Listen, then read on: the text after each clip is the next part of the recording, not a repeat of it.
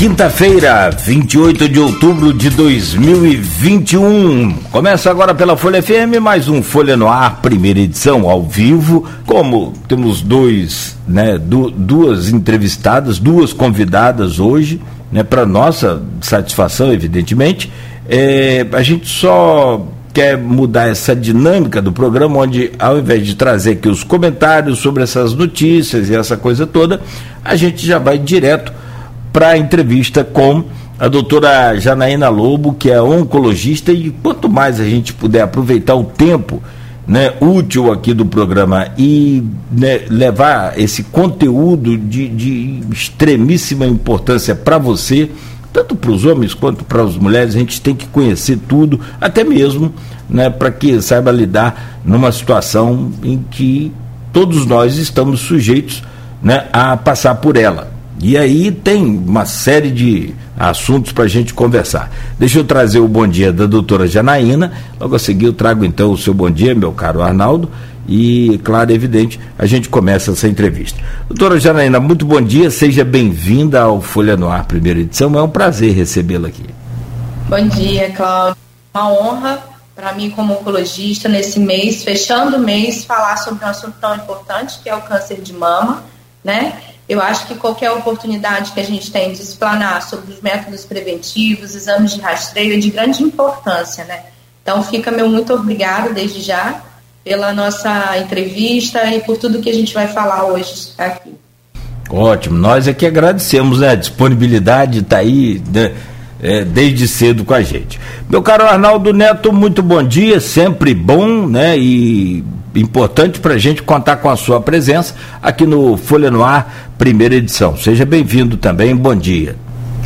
Opa, bom dia Nogueira, bom dia Janaína, bom dia a todos os ouvintes da Folha FM. Então, Nogueira, vou nem comentar muitas notícias não, né, porque tem, tem notícias que não é muito agradável para a gente comentar hoje, sobretudo em esporte, mas temos uma boa entrevista para a gente fazer aqui temos uma boa entrevista para a gente fazer, duas boas entrevistas, né, dois assuntos interessantes. Só vou destacar entre todas as notícias, a, a, a, que você falou aí em relação ao salário dos servidores, que era uma promessa de campanha. Na segunda-feira nós entrevistamos o Weiner aqui e eu tentei, de todas as formas, arrancar isso dele, né? Se pagaria dentro da, do, do mês trabalhado neste mês de outubro, já que é o mês do servidor.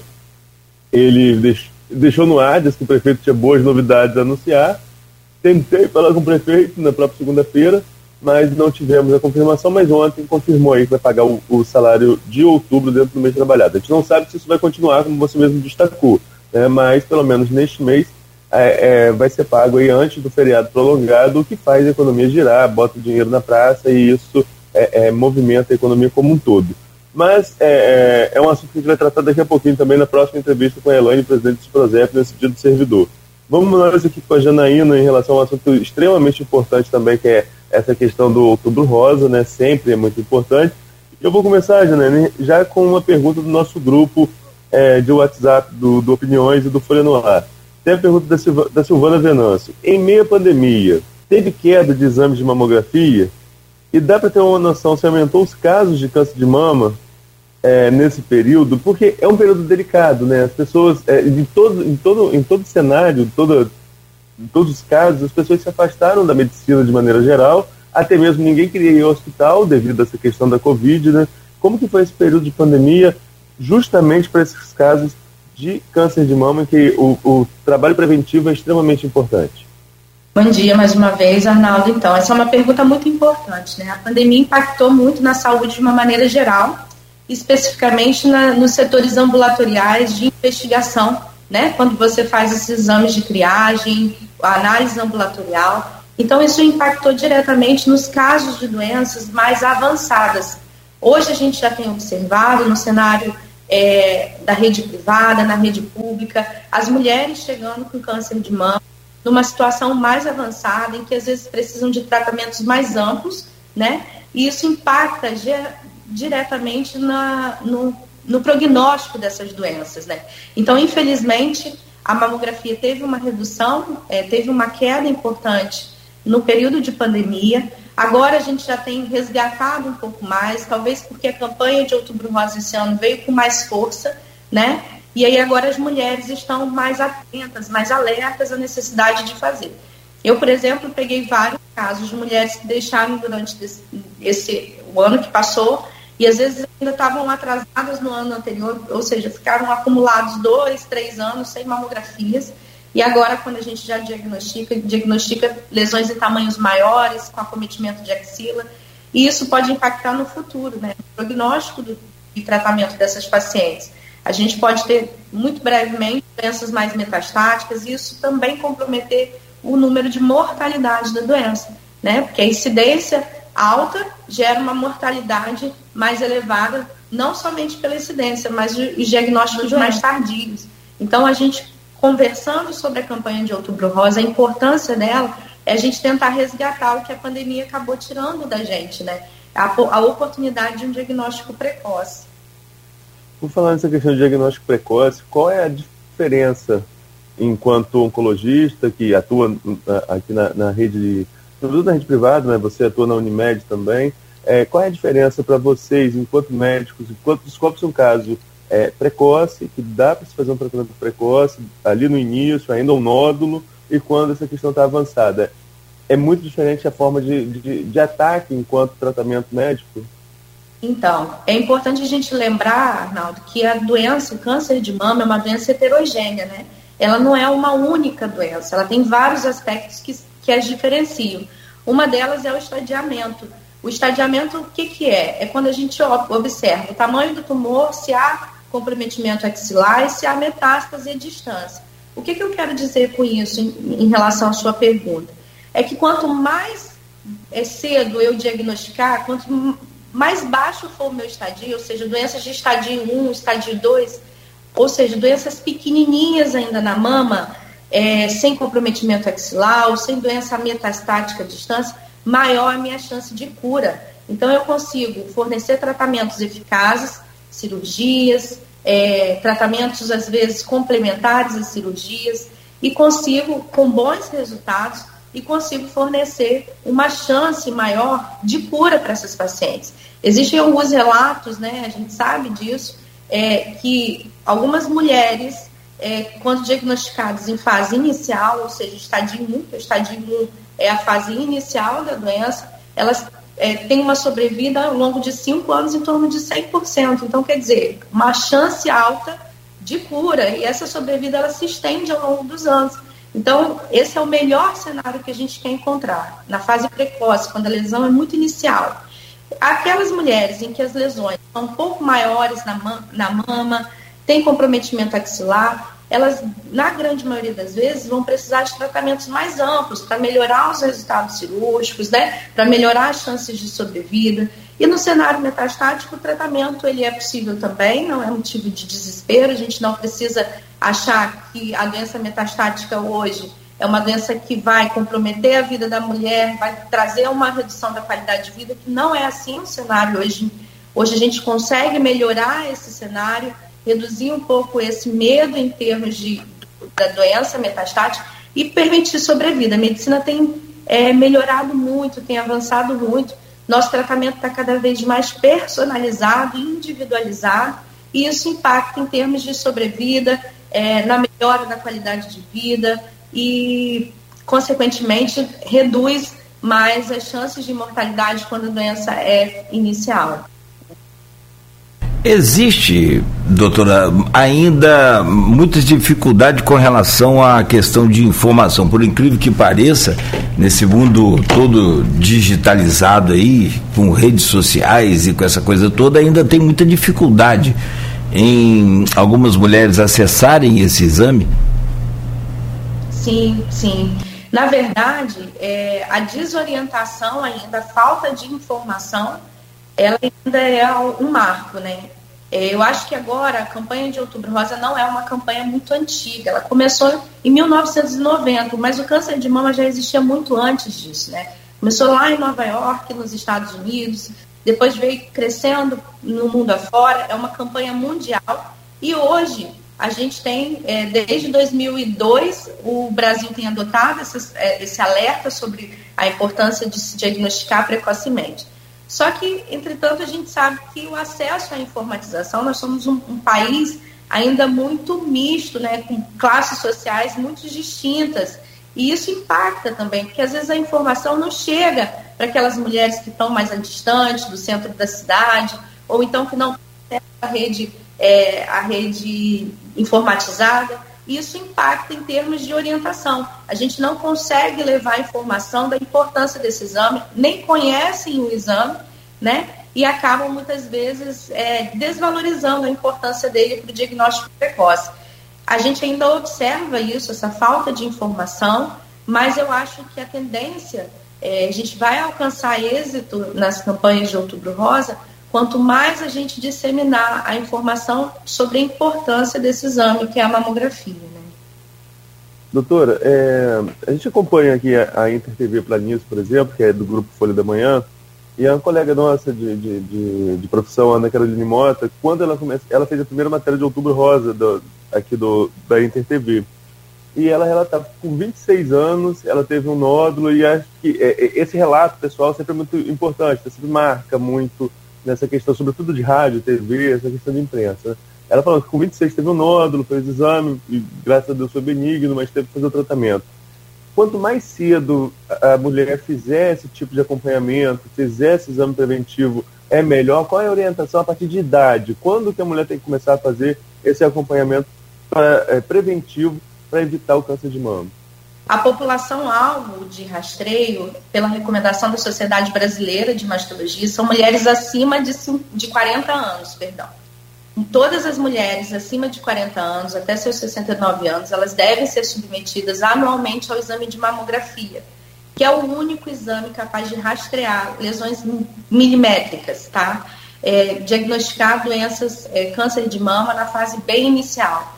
Por quê? O, o exame de rastreio, Arnaldo, Cláudio, ele não é um exame para a população sintomática. Ele é um, um exame que é oferecido numa população-alvo assintomática, ou seja, quando não há sintomas ou sinais de aparecimento do câncer de mama. Esse é o objetivo do rastreio, né? A gente identificar lesões ainda muito iniciais, antes mesmo de gerar sinais e sintomas.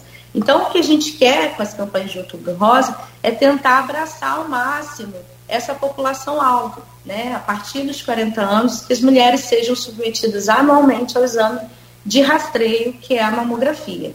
Existem outros exames, né, que são exames complementares, mas com, como o nome mesmo diz, eles complementam a, a, mamografia, mas não são da mesma importância. Então, isso é importante também frisar. Mas toda mulher, Arnaldo, ela me falou da idade dela, né? Impacta em termos de idade. Toda mulher, independente da idade, ela deve passar pelo acompanhamento, acompanhamento médico anual. Porque o exame clínico das mamas por um profissional né, é importante também. Então, antes dos 40 anos, é importante que a mulher busque o atendimento médico, a ajuda médica, para que seja feito, na verdade, uma avaliação clínica. E através dessa avaliação clínica, essa avaliação médica, sejam identificadas né, quais são as necessidades dessa mulher ser submetida mais precocemente ao exame de mamografia ou não, é, ou a outros exames, né? Então, isso é uma coisa que não deve ser deixada de, em consideração, né? de levar em consideração. A gente sabe que mesmo sem ser a população-alvo, você precisa de um auxílio médico pelo menos uma vez ao ano. A mulher precisa passar pelo profissional ginecologista, né? Não é só a mamografia que é importante, o exame preventivo também tem seu valor, né? Para prevenção do colo, para diagnóstico precoce do câncer de colo uterino. Então, o acompanhamento médico ele visa avaliar a mulher como um todo, né? Um profissional ginecologista e um mastologista também. Aliás, existe uma lei, doutora, né, que é a Lei 11.664-2008 que fala justamente sobre isso. Toda mulher né, acima de 40 anos deve né, ser atendida pelo SUS. Só que no SUS é, tem uma, uma, uma questão que aí eu gostaria de deixar claro isso. Parece que o SUS determina que as mulheres a serem examinadas sejam acima de 50 anos. E então, aí é. causa uma confusão, porque muitas vezes as pessoas reclamam aqui, até com a gente nas redes sociais, ou quando, ah, vocês anunciam né, outubro rosa, mas a gente chega lá não tem exame. Então, eu gostaria de entender um pouco isso sobre é. essa questão de idade que Arnaldo tocou muito bem. E isso é importante, né? Tá? Que o que eu falei acima dos 40 anos é o que o é a Sociedade Brasileira de Mastologia recomenda. Existe uma divergência, Cláudio, entre a Sociedade Brasileira de Mastologia e o Ministério da Saúde.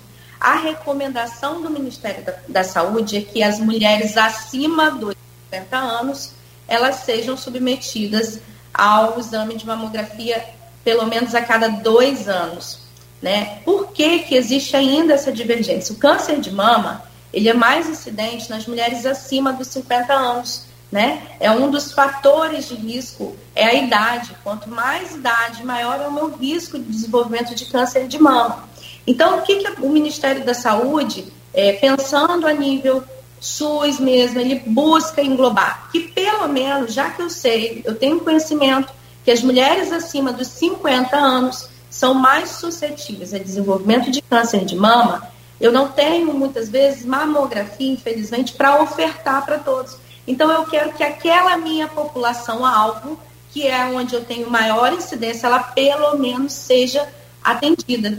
Então ainda nós não conseguimos ampliar igual né, fazer uma igualdade em termos de busca ativa, de rastreio entre essa, essa questão da Sociedade Brasileira de Mastologia e o Ministério da Saúde, mas eu acho que não vai ser muito distante esse, essa igualdade, porque a gente tem visto cada vez mais diagnósticos em pessoas acima dos 40 anos. Né? Então, eu acredito que vai ampliar esse acesso, só que há de convir, né, o Cláudio, que a gente ainda não consegue êxito, né, é, quando eu falo êxito, é atender essa população que hoje o Ministério da Saúde recomenda. A gente ainda não tem acesso à mamografia todas, né? Hoje, é, nesse período de outubro rosa, algumas instituições públicas até oferecem mais mamografias para facilitar o acesso, mas o ideal é que isso fosse o ano inteiro.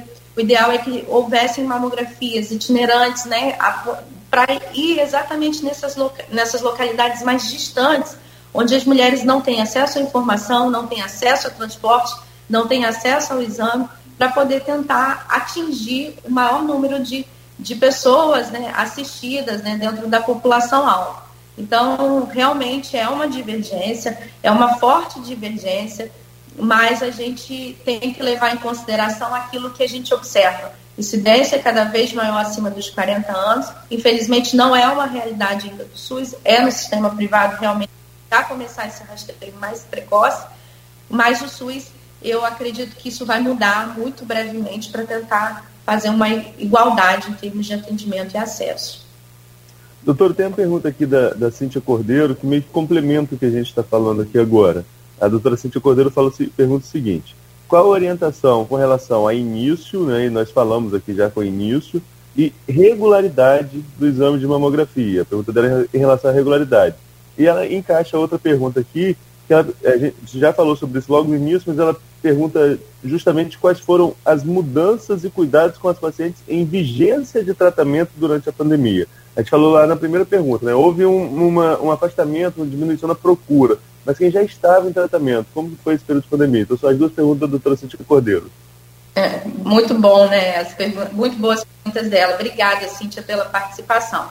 Então, em termos de rastreio, a gente já falou, há essa divergência, né? É, em termos de recomendação. Então, a Sociedade Brasileira recomenda, é, de mastologia, recomenda mulheres a partir do, dos 40 anos anualmente, né? Com uma frequência anual. Já o Ministério da Saúde recomenda que seja feito o exame de rastreio com mamografia acima dos 50 anos, bianual, ou seja, a cada dois anos. Então, existe essa divergência em termos de população-alvo e tempo de rastreio, né? A frequência de rastreio. Quanto ao tratamento no período de pandemia, houveram várias mudanças, né? Primeiro que a gente sabe que os pacientes em tratamento quimioterápico são pacientes atualmente que ficam com uma imunidade um pouco mais reduzida, né? Então, é, na época que a gente começou a pandemia, a gente começou a elaborar alguns planos de tratamento sem que perdesse a, a eficácia do tratamento, né, em termos de sobrevida, tanto de é, recorrência da doença quanto sobrevida global. Então, a gente conseguiu identificar algumas populações que puderam é, se beneficiar em alguns cenários de tratamentos. É, ao invés de quimioterapia, a gente conseguiu empregar hormonioterapia quando as pacientes tinham um perfil é, molecular da célula favorável para trazer. A gente teve alguns cuidados com o paciente oncológico durante a pandemia, né? Orientações de cuidados mais redobrados, né? É, evitar aglomeração, é, uso, mesmo que a gente fazia, né, com, com a população geral, mas redobrado com a população é, oncológica, né? De uma maneira geral, não só o câncer de mama, né? É, evitar aglomeração, uso de álcool em gel, uso de máscara. É, as instituições é, começaram, por exemplo, lá na Unimed mesmo, a gente os atendimentos eram em horários agendados, de modo que a gente não é, ocasionasse né, aglomeração em recepção, na, na, em espera, a gente não, não tem isso, né? O paciente ele chega, já é prontamente atendido, então a gente melhorou até os nossos é, atendimentos de uma maneira geral. E outra coisa muito importante é que a gente conseguiu é, vacinar a, com uma certa prioridade os pacientes em tratamento quimioterápico. Então, houve uma, uma segurança um pouco a mais com a imunização. Então, assim, hoje é, a pandemia é, já está numa fase um pouco né, que a gente está vacinando, então está reduzindo o número de casos, o número de óbitos com a doença, mas ela ainda não acabou. Então, os cuidados, eles ainda existem, mesmo que os pacientes é, já estejam vacinados, imunizados, a gente ainda recomenda esses cuidados, né? Uso de máscara, álcool gel, vacinação, hoje elas já estão sendo submetidas à terceira dose da vacina, tá? Então, assim, são os cuidados que a gente teve em termos de tratamento mesmo. Algumas mudanças em termos de, naquelas pacientes que a gente poderia evitar a quimioterapia, a gente conseguiu evitar, né? E os cuidados de uma maneira geral e a imunização. Ficou alguma outra pergunta, Arnaldo? Acho que a gente pode, para concluir o bloco, doutora, é, nós estamos no Outubro Rosa, né, que é uma campanha de conscientização, sobretudo em relação a essa questão da prevenção. Qual o papel dessa campanha é, é, ao longo dos anos? O que, que ela mudou ao longo dos anos em relação à prevenção ao câncer de mama? Conseguiu mobilizar, conseguiu eh, alcançar esse objetivo de conscientizar as mulheres quanto à importância da prevenção, do exame precoce, do, de, de, procurar um atendimento médico antes mesmo de qualquer sintoma, para que se possa rastrear, como você vem falando na entrevista, a possibilidade de uma doença como essa? Então, como eu falei, a campanha de Outubro Rosa no Brasil, ela não é tão longa, né? Ela, ela é muito jovem. Ela começou mais efetiva em 2008, né? Com, quando o INCA realmente abraçou a causa. Então, a gente ainda não tem tanto impacto em termos de é, redução de incidência e mortalidade. Mas eu acredito que ao longo dos anos a gente vai conseguir realmente êxito nas nossas campanhas, tá? O principal objetivo da campanha de Outubro Rosa é falar sobre prevenção do câncer de mama. Como eu falei, o câncer de mama é heterogêneo e tem também diversas causas para desenvolvimento de câncer de mama. Algumas delas são causas modificáveis comportamentais, ou seja, de hábitos que a gente adota ao longo da vida que aumentam a nossa incidência de desenvolver câncer de mama, as nossas chances de desenvolver câncer de mama. Então, o que a gente gosta é de orientar nesse período de outubro rosa quais são essas medidas preventivas, quais são as adoções de hábitos saudáveis que a gente pode ah, promover que fazem com que a gente reduza o câncer de mama. Outra coisa é orientar sobre a importância do rastreio com o exame de mamografia. Né? Então, são os dois principais pilares da campanha de Outubro Rosa. Eu costumo dizer que a campanha de Outubro Rosa ela tem três principais focos, né? Mamografia, se você fez a sua mamografia, né? É uma pergunta que eu costumo fazer. Sua mamografia está em dia? Você começou o seu rastreio acima dos seus 40 anos? Tem feito anualmente? Segunda pergunta que eu costumo fazer: você tem praticado atividades física, física regularmente? Porque a atividade física regularmente ela impacta, reduz as chances de mortalidade. Ela controla os níveis hormonais, ela reduz a obesidade, reduz o sedentarismo. Então, consegue né, reduzir as chances de câncer de mama quando você tem uma prática regular de atividade física. E a terceira é, você tem uma boa alimentação, nós sabemos que 20% dos tumores de câncer de mama poderiam ser evitados se as mulheres adotassem hábitos saudáveis alimentares.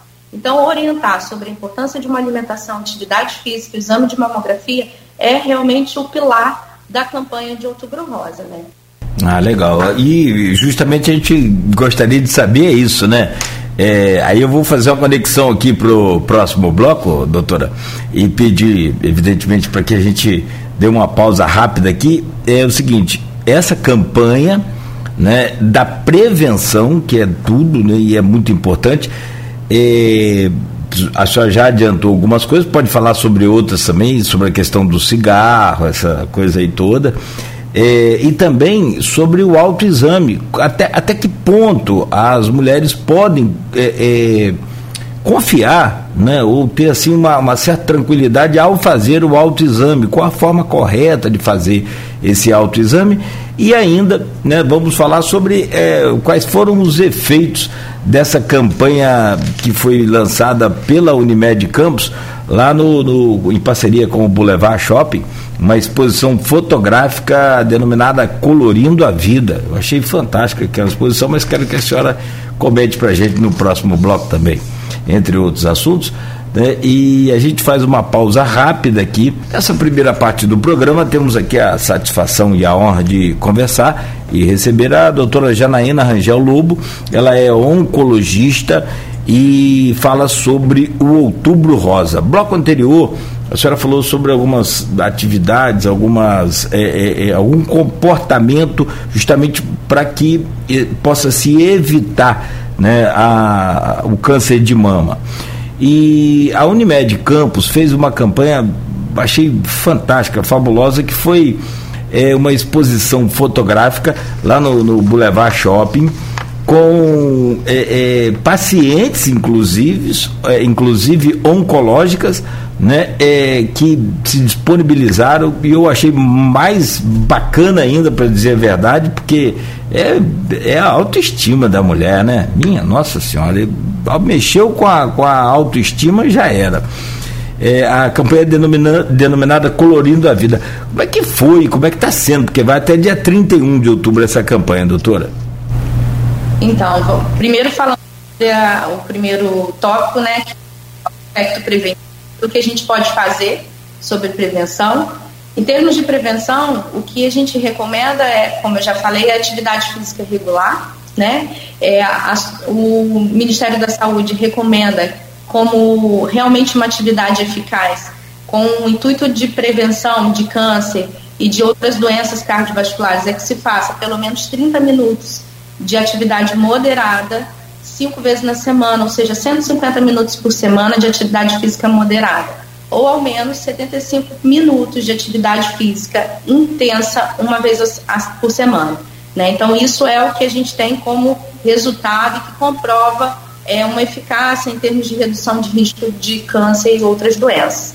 É, outra coisa é uma alimentação saudável, né? A gente adotar hábitos de vida é, saudáveis inclui uma alimentação boa. Então, alimentação boa são comidas de verdade mesmo, né? É, rica em verduras, frutas, legumes, carne vermelha, o recomendado é ao menos 500 gramas por semana de carne vermelha, né? Dá preferência a intercalar com peixes, né? É, ovos, né? Isso é realmente uma alimentação é boa, uma, uma alimentação que reduz é, riscos de é, câncer de mama, é, em especial, né, mas em todos os cânceres e outras doenças também cardiovasculares. É, a gente sabe que você evitar alimentos é, enlatados, embutidos, né, é, com, com muitos condimentos, ajuda a gente a reduzir também as chances de câncer de uma maneira geral. Outra coisa que entra dentro dos aspectos é, sugeridos para prevenção de câncer de mama é orientar a amamentação.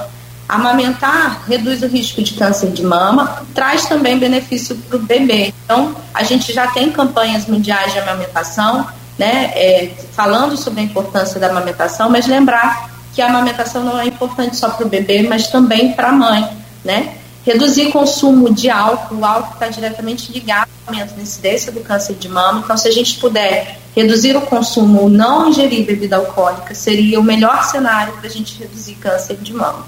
É, existem outros fatores, né? São fatores hormonais, é, evitar é, reposição hormonal por mais de 5 anos pós-menopausa, uso prolongado de anticoncepcional, que envolva o estrogênio e a progesterona. Então, esses são outros fatores que realmente são fatores de risco e que a gente pode ir na contramão deles para evitar a doença. Quanto a, a oportunidade que a Unimed deu para os nossos pacientes do nosso serviço é extremamente brilhante a ideia, né? Porque eu vejo, eu entendo que toda a campanha de Outubro Rosa envolve muito o aspecto preventivo, como a gente pode prevenir, envolve o diagnóstico precoce, mas e depois do diagnóstico? O que nós vamos fazer para facilitar é, a, né, o entendimento à doença? Então, a Unimed, ela fez a campanha, a exposição né, fotográfica, é, foi uma exposição muito bonita, em que no dia das fotos, da sessão de fotografia, nós nos, nos emocionamos né, é, de uma maneira assim bastante intensa, porque a gente vê que há realmente vida após o diagnóstico de câncer e o objetivo é exatamente quebrar o tabu com o diagnóstico, né? Como eu falei, o diagnóstico ele hoje em dia do câncer de mama,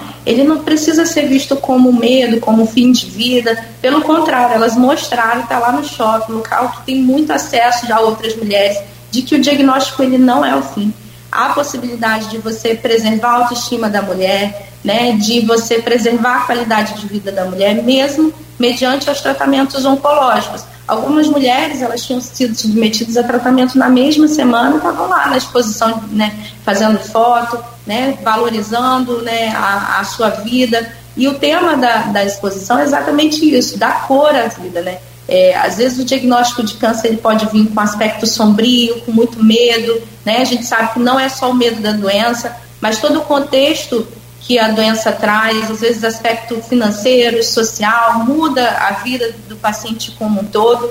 E a, a exposição veio exatamente para quebrar. Olha, a possibilidade, quando você é bem assistido, quando você é bem tratado, de você viver com qualidade. Então, esse era o, o, o, é, o objetivo né, da, da exposição, de você mostrar que realmente a vida, a luz, a cor, a brilho, mesmo depois do diagnóstico. É extremamente interessante. Eu também costumo falar que o apoio, né, e a Unimed tem feito isso muito bem, eu sou muito orgulhosa de, de fazer parte de um serviço que é extremamente novo, mas já tem mostrado uma eficácia muito grande no atendimento das pacientes como um todo, não só câncer de mama, mas de todos os outros tipos de tumores.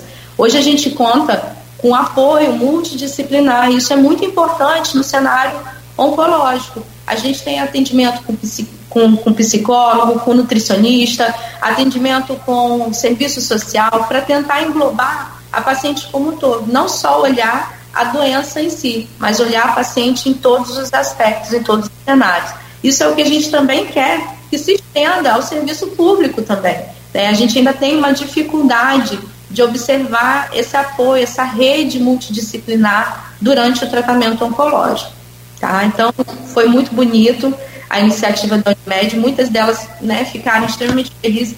Tem pacientes, Cláudio, que não tinham ainda revelado o diagnóstico para a família antes mesmo de, é, de ter lá no Boulevard e se expôs no Boulevard, revelando não só para a família, mas para todo mundo, né? E extremamente feliz com isso, pela aceitação, né, da, dos familiares, dos amigos, né?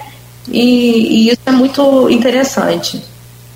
Oh, antes, antes, desculpa, Arnaldo, só anunciar aí que a Elaine Leão já está na conexão conosco também, agradecer a Elaine.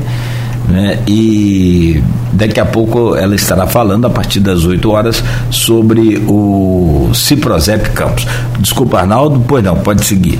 Eu estou com uma pergunta aqui do Edmundo Siqueira, né? Até um assunto que vocês já abordaram aqui, né, aqui agora, durante esse bloco, ele coloca o seguinte: ele pergunta o seguinte, na verdade. Existem estudos na área oncológica que relacionam a resposta física. É, é, a gente estava falando sobre essa questão da atividade física, a doutora Zanano estava falando aqui agora, aos tratamentos com a condição emocional dos pacientes, tem essa questão também, a resposta física com o emocional dos pacientes. E aí ele inclui é, iniciativas como a do Boulevard Shopping, em parceria com a, ou na verdade a da Unimed em parceria com o Boulevard, possuem também o caráter de prevenção e trazem a importância de identificar a patologia em seu início, e aí ele estende um pouquinho. Como você acredita que o poder público pode agir também nesse sentido? Muito boa a pergunta do Edmundo. Obrigada, Edmundo, pela participação. É, eu acho que a campanha, né, a iniciativa pública, ela tem várias formas de adotar é, nesse cenário também. É possível. Às vezes o que falta é entendimento é, dos gestores entendimento da importância de se fazer esse atendimento mais é, humanizado. Eu acho que a, a palavra pós-diagnóstico de câncer de mama é a humanização. A gente tem que entender que o, o, o câncer de mama, ele, o médico profissional, eu não me vejo tratando nenhum paciente oncológico mais sem ter um suporte de uma equipe multidisciplinar. Eu não sou sozinha. Para eu abordar, não adianta eu olhar só o tumor em si e dar tratamento para aquele tumor. Existe todo um contexto de doença no todo, né? A paciente adoece no seu aspecto social, no seu aspecto psicológico, no seu aspecto financeiro. A família dessa paciente adoece. Os filhos às vezes têm dificuldade de entender todo o processo. Os, quando é um, paciente jovem, tem pais, a mesma coisa. Então, existem muitos é, é, é, viés nesse, junto ao diagnóstico do câncer de mama que devem ser abordados. Então, hoje, eu sugiro para todo serviço que tenha um atendimento em pacientes oncológicos é que forneça não só o tratamento, mas que tenham é, o envolvimento do aspecto psicológico, que tenham sessões de psicologia, sessões de nutrição. E a atividade física, ela é importante não só no aspecto preventivo, mas também pós o diagnóstico do câncer de mama. Nós estimulamos a todas as pacientes, né, com certeza com uma avaliação individualizada, né, cada um podendo fazer um certo tipo de atividade, é que elas pratiquem atividade física mesmo após o diagnóstico. Nós sabemos, existem estudos que mostram que a atividade física após o diagnóstico de câncer de mama reduz as chances de recidiva do câncer. Olha só que interessante. Então, isso é um ganho muito importante. Além do mais, a atividade física ajuda no emocional, no psicológico, né? é, não tem só benefício para o corpo. E a gente não fala isso em termos de estética, a gente fala isso para alcançar atividade física, uma boa alimentação, a melhor composição corporal. Porque não é redução de peso que a gente quer, a gente quer o equilíbrio do corpo, né, entre o, a gordura e o tecido muscular. Então, quando a gente fala de, de, de ajuste é, na alimentação, na atividade física, é para almejar um equilíbrio desse corpo, uma composição corporal adequada. Né? Então, é, é basicamente isso. Eu acho que ainda falta muito entendimento é, de muitos locais, né, de entender que a, a, a mulher com diagnóstico de câncer de mama, ela precisa ser vista de uma maneira geral, não só foco no câncer. A gente falar sobre prevenção é importante, falar sobre diagnóstico precoce é interessante, mas o mais importante é a gente também olhar após o diagnóstico. Será que elas estão tendo tratamento oportuno? Né? Será que elas estão sendo devidamente tratadas, sabendo que a doença do câncer de mama é uma doença heterogênea, com várias nuances, com vários aspectos, né? Será que elas estão tendo, além do tratamento oportuno, diagnóstico no tempo correto, tendo acesso depois de uma mamografia sendo diagnosticada, vão ter acesso a biópsia em tempo oportuno, né? vão ter acesso a outros exames de imagem é, de forma correta, né? no tempo certo. Então, é, são essas questões que a gente ainda elabora dentro do Outubro Rosa. Mas eu acho que a campanha não pode parar por aí. Então, é campanha de janeiro a janeiro, não é só no mês de outubro, é estimular cada vez mais a adoção da campanha em empresas, instituições públicas, porque se eu oriento um e essa informação chega a uma pessoa e essa pessoa multiplicar essa informação, eu já tenho mais êxito em, em termos de orientação. Então é isso que a gente vai buscando. Doutor, tem uma posição aqui também de outra médica, que é a Sandra Maria Teixeira dos Santos, que está sempre acompanhando a gente aqui, e ela é, diz o seguinte: cada vez mais mulheres estão sendo diagnosticadas com idades abaixo de 40 anos. É, nódulos impalpáveis ao toque, mas pela, pela ultrassonografia mamária, exame mais barato que a mamografia e ressonância magnética. Qual a sua opinião a respeito disso, ao uso desse outro exame para a questão de diagnóstico até mesmo precoce da doença? É, na verdade, o ultrassom ele tem o seu papel, né? É um exame realmente, como ela falou, barato, mas o único exame capaz de rastrear lesões muito pequenas e às vezes microcalcificadas, que são geralmente o cenário dos carcinomas in situ ainda, é o exame de mamografia. Mas, como ela bem falou, mulheres abaixo de 40 anos tem sido muito comum é, o diagnóstico de câncer de mama nesse cenário. Então, o que, que a gente recomenda? Aquilo que eu já falei anteriormente. O exame clínico das mamas, feito por um profissional, ah, mas não é palpável. Mas pode ser feito uma complementação nessas mulheres mais jovens com exame de ultrassom. O exame de ultrassom, na mulher na fase de é, antes, é, na pré-menopausa, né, mulheres mais jovens, ele é até bom de ser é, realizado porque ele consegue visualizar as mamas mais densas com mais facilidade, né? É, claro, depende de quem faz, porque é o operador dependente, né? Então tem que ser um bom ultrassonografista, mas facilita muito o diagnóstico nessas pacientes mais jovens, quando mesmo não tem lesões. Né? É, mais cedo o Cláudio falou sobre a importância do autoexame, isso me lembrou em termos do autoexame, né? porque eu costumo dizer que a nossa recomendação de outubro rosa para rastreio, a gente já falou, é população acima dos 40 anos com exame de mamografia. Mas o autoexame, ele é um exame de autoconhecimento, ele tem o seu papel também, né? Então, é, ele deve ser realizado, sim, não é contraindicado, e ele, é realizar, ele deve ser realizado mensalmente. Então, é um exame que a mulher tem a oportunidade de se autoconhecer.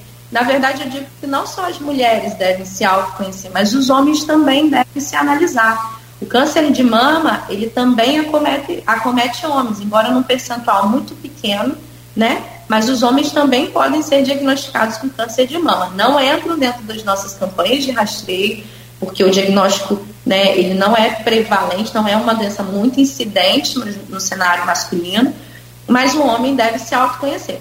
Então, no autoexame, o que, que a gente recomenda que seja realizado, né? É, nas mulheres pré-menopausa, ou seja, aquelas mulheres que ainda menstruam é, e que as mamas ficam às vezes dolorosas no período menstrual e que pode dificultar a palpação de nódulos, a gente recomenda que a partir do sétimo dia após a menstruação, marque de forma fixa, no, né, é, sete dias após a menstruação, sempre se autoconhecer. Pode ser feito em qualquer lugar, deitada, é, em pé, com uma mãozinha sobre a cabeça, a outra palpando a mama, deve ser feito nas duas mamas, né?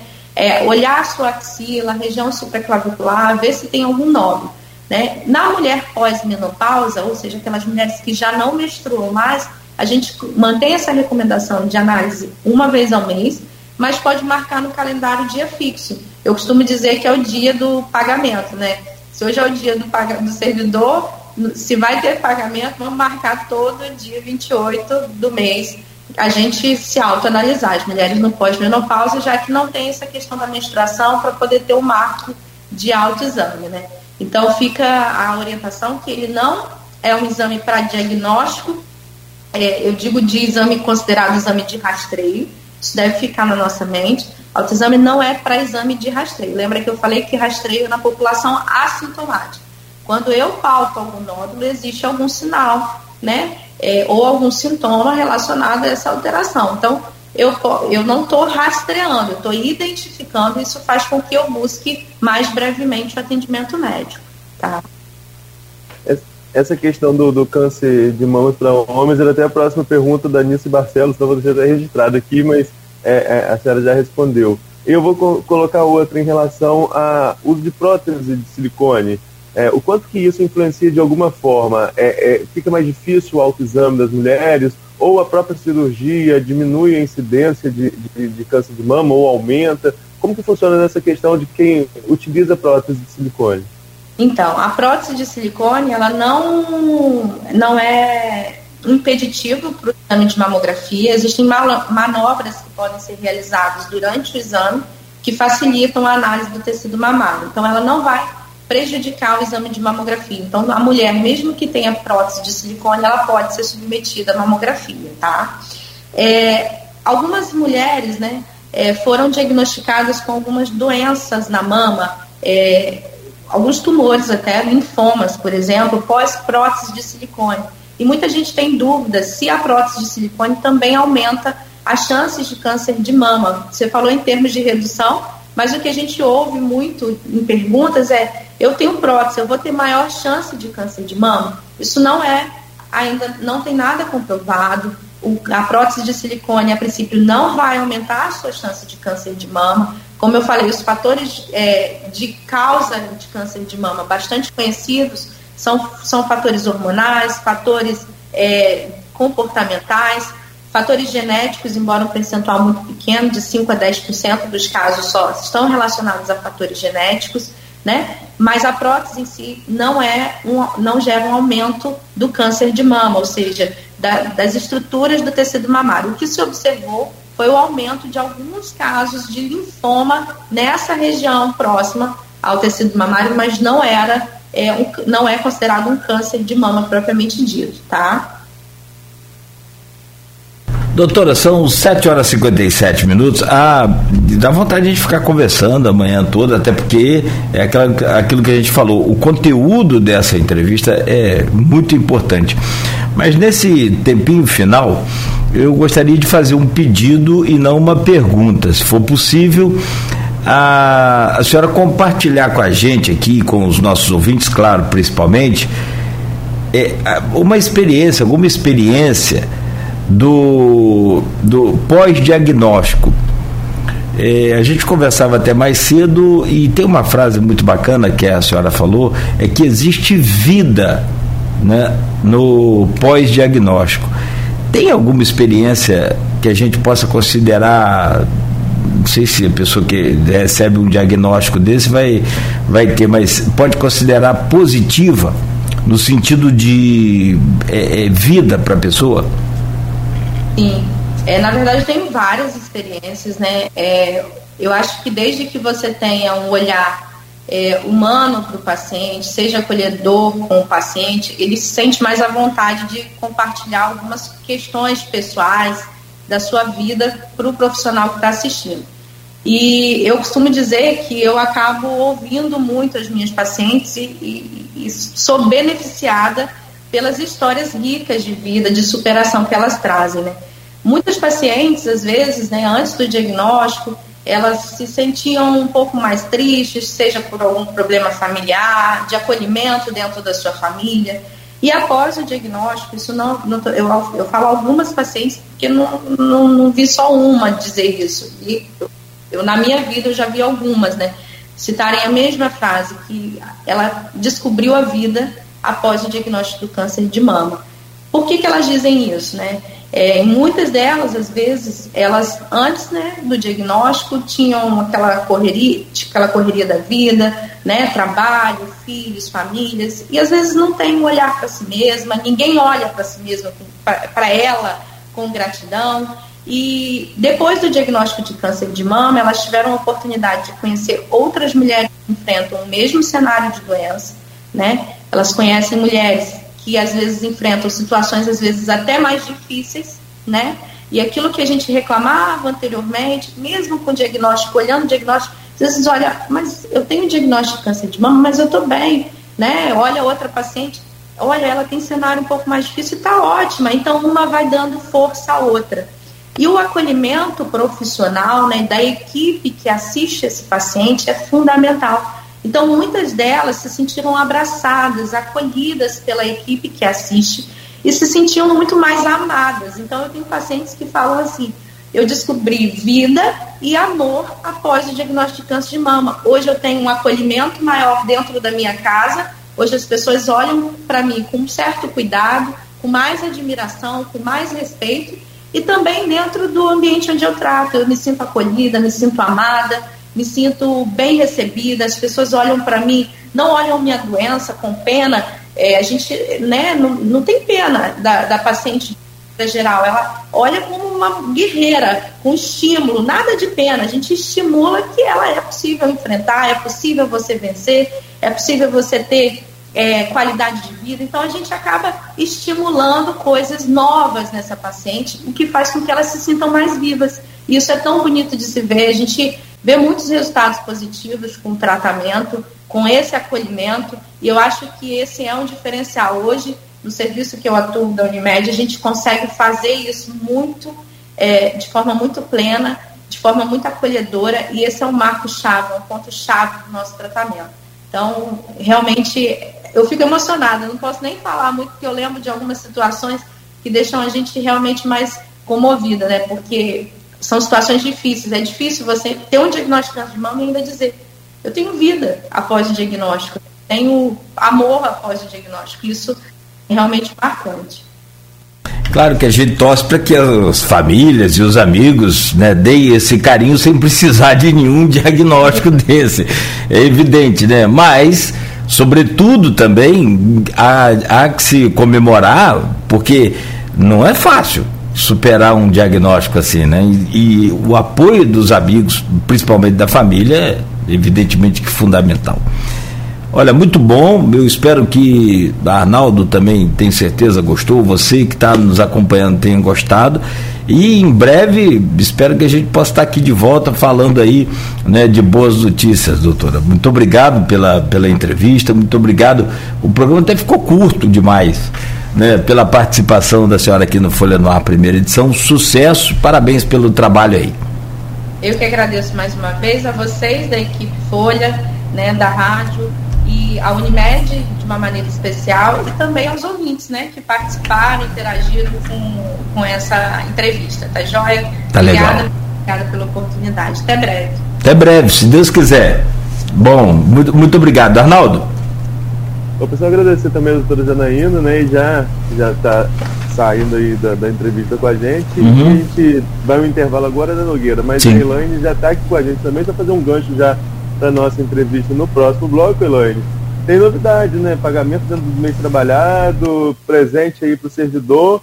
Mas o que a gente quer saber de você, na verdade, a partir do próximo bloco, a gente vai ter uma hora para a gente conversar, é se é o presente que atende bem a categoria ou tem outras questões que precisam ser resolvidas. Né? É, é um dia de comemoração, mas também um dia de luta. E é isso que a gente conversa no próximo bloco. É, ele é... Beleza, tá ótimo, tá bom. Já já traremos aí a participação sua, tá bom, Elaine? E também lembrar, né, Arnaldo? Tivemos aqui a oportunidade essa semana de conversar com o Vainer Teixeira, que revelou, está sempre em contato aí com o Ciprozep, tentando atender as demandas. Vamos ouvir o Ciprozep agora. O programa de hoje, com né, as duas entrevistadas aí, de assuntos importantíssimos. Primeiro foi a Janaína Lobo, Falamos do Outubro Rosa e agora temos o prazer de receber aqui a Elaine Leão, presidente do CIPROSEP, o Sindicato dos é, Servidores Públicos do município de Campos, e justamente hoje, dia 28 de outubro, no dia do servidor, e a gente dá um, um abraço virtual aqui na Elaine, e evidentemente que a gente abraça aí todos esses servidores públicos que né, fazem jus aí ao seu ao, ao, seu dia, né, merecidamente, não só de Campos, mas de toda a região. Elaine, bom dia, parabéns pela sua luta, pela sua profissão, né, tenho certeza que você é, é um, feliz por isso e a gente agradece também a sua presença aqui no Folha no Ar. Bom dia. Bom dia a todos, todos realmente me senti duplamente honrada hoje, porque eu sou técnica em mamografia. Então o assunto já estava totalmente ali na minha área. Fiquei aqui com muita vontade de falar sobre o assunto. Fiquei, gente, vou te contar que não dói tanto. Podia ter chamado. A gente aqui, eu e Arnaldo aqui, somos os únicos que não mandamos em nada nesse programa. Principalmente, né, Arnaldo, diante de duas mulheres. Aí é que a gente não manda mesmo. Mas é, tudo fotografia há 20 anos, amo, amo, amo o que eu faço. Você já fez o exame esse ano, né? Já fez o exame, naturalmente, esse ano, né? Sim, ah, sim, viu? Enfim, faço todo ano. Mas parabéns. Então eu fiquei doida para falar aqui junto com ela. Fiquei, ai meu Deus, deixa eu contar como é que funciona. Mas obrigado pelo convite. É, servidores agradecem né, esse espaço, nós estamos muito felizes sempre estar aqui com vocês, né? É, né sou honrada Folha no Ar, é bom demais estar aqui. É, todo espaço para a gente é muito importante, porque as pessoas precisam conhecer a realidade de servidores, né? quem são os servidores. É, hoje cedo eu estava conversando com uma servidora bem cedinho, e ela falou para mim assim, fiquei tão triste ontem, falei, por quê? Uma RPA falou para mim assim, eu vou fazer tudo isso ganhando R$ 1.200 e eu só ganho 990. A servidora falou para mim eu faço com tanto amor. Falei, pois é. Não importa, né? O nosso valor, o valor que a gente ganha. Lógico que nós necessitamos dele. Mas não é isso que nos move, porque servidores, eles saem de casa, muitos, que ganham menos do salário mínimo. saem de casa para servir, levando de casa, comprando do bolso. Então, parabéns a todos os servidores que têm amor em servir a população, que merece todo o nosso respeito. Então, parabéns a todos e todas.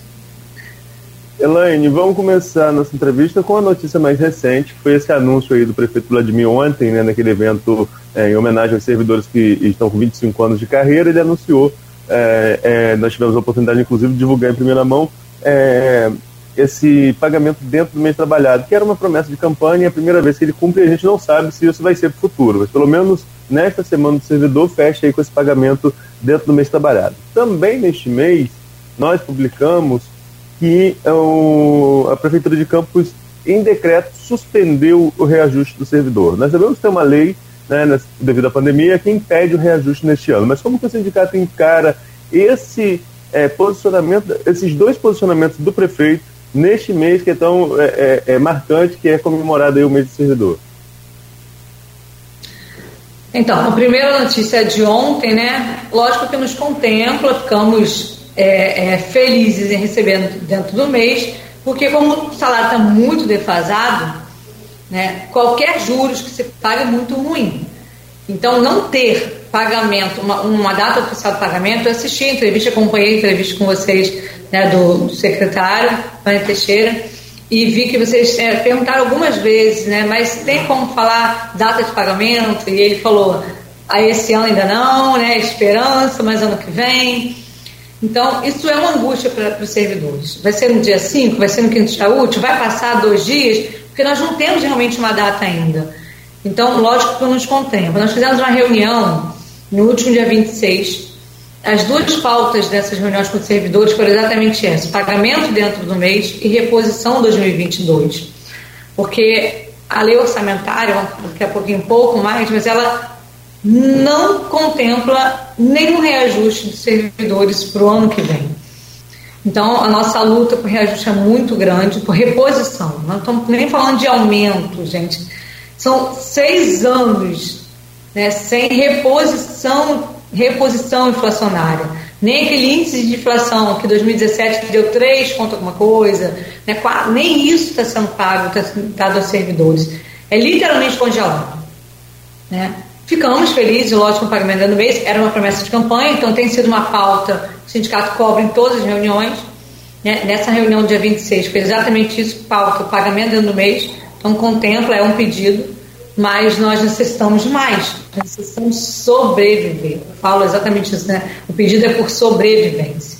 O servidor já não consegue mais pagar as suas contas, o servidor já não consegue mais, como eu falei, tem servidor ganhando menos salário mínimo. Né? É, todos a SG da Fundação Municipal de Saúde, eles recebem menos salário mínimo na base. Então, ah, mas tem, quem está na, na, na UPH tem um, eu chamo o pessoal chama de perninha, né? Tem uma gratificação. E aí tá, leva ali a 1.200. Mas quando essa pessoa, ela tira uma licença, quando ela perde isso, quando ela fica doente, né? Então, reduz o salário dela e nós não levamos benefício de aposentadoria, então o salário dela é menos do salário mínimo. Nós temos que pensar nisso. Por que chegamos a esse ponto? Porque estamos com o salário congelado. O salário mínimo foi aumentando lentamente, foi aumentando, mas o nosso não. Isso está fazendo com que servidores tenham um salário muito defasado. A nossa perda hoje é de 40% só no salário base. É muita coisa. Então, os servidores buscam hora extra, os servidores buscam substituições, porque o salário não dá. Eu tenho certeza que todo mundo ama ficar em casa com a família, mas a gente precisa buscar hora extra o tempo todo para tentar sobreviver. É muito ruim. Então contempla a notícia de ontem, mas falta.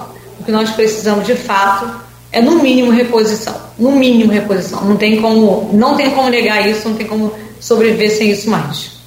Esse, esse número de 40% que você colocou é o acumulado de perdas é, é, durante esse período. Então, se, se, o governo tivesse que fazer uma reposição para ajustar o salário, as perdas inflacionárias que aconteceram nesse período teria que ter um aumento de 40% do servidor. É isso que o sindicato é, propõe em questão de reajuste? É, então, nós sabemos que não é possível, até mesmo pela lei de responsabilidade. Né? Essa é nossa perda causada e, e nós sabemos que nós não tem margem para 40% de fato, né?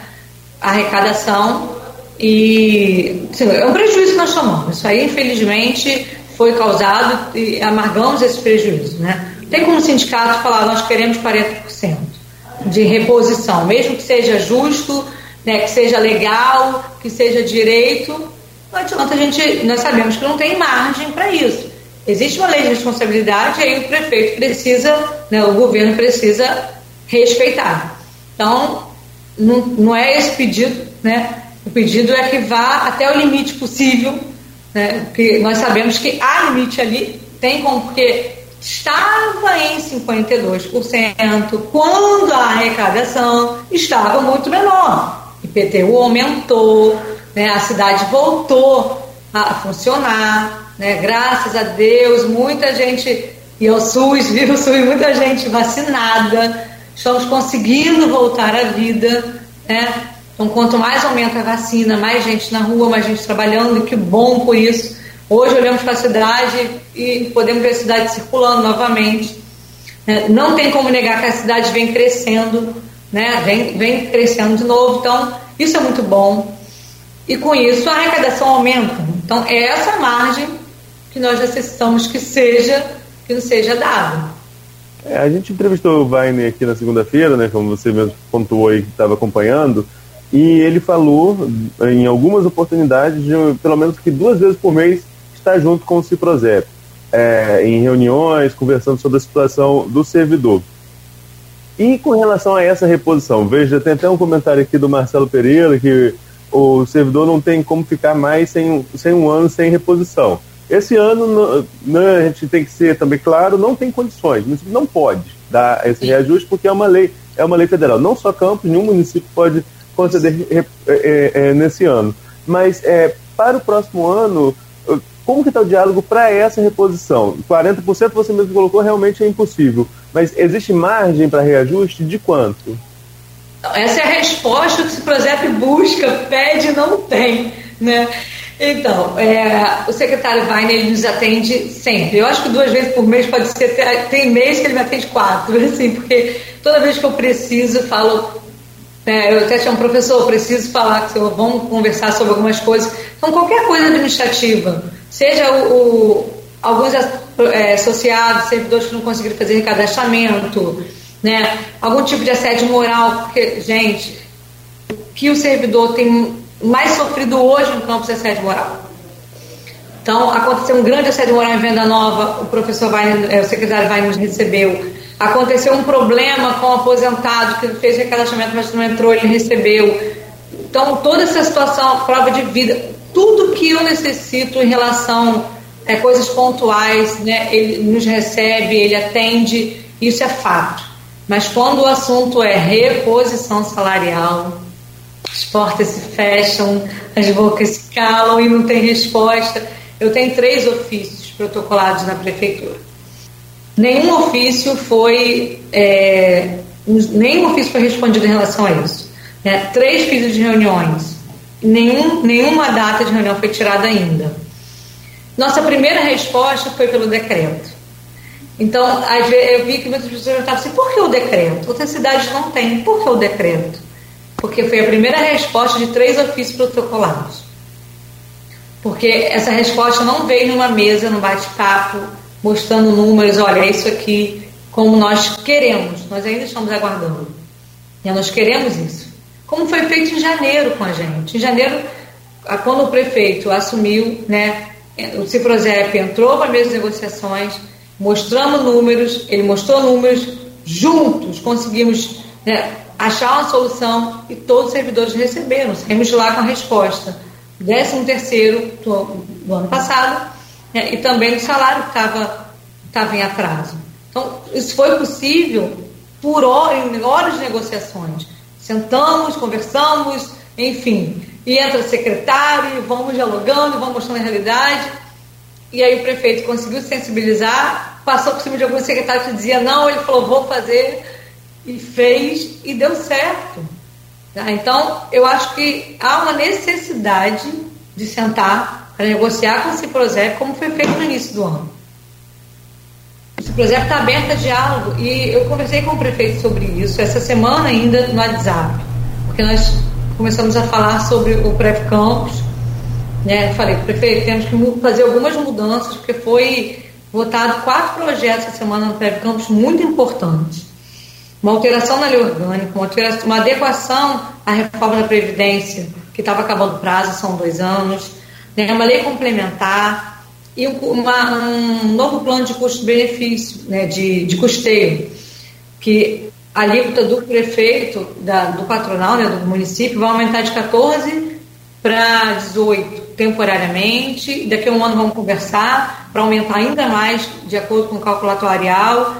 Então, eu, nós estávamos conversando sobre isso, que eu falei, ah, necessário, é necessário mudar algumas coisas aqui. Né, muito, foram três dias de reuniões, conseguimos discutir e tentar amenizar né, esse impacto terrível que a reforma da Previdência nos trouxe. E foi com muito diálogo, e nesse diálogo eu aproveitei e falei, prefeito, e reposição? Já que estão falando de outra coisa, é agora. E aí ele falou, Lange, não tem como falar de reposição. Não tem condição, não tem como prometer, estou fazendo o meu máximo. Só que, prefeito, não tem como não falar de reposição. Então estamos nesse impasse. Ele diz, não tem como, eu não tenho como não falar.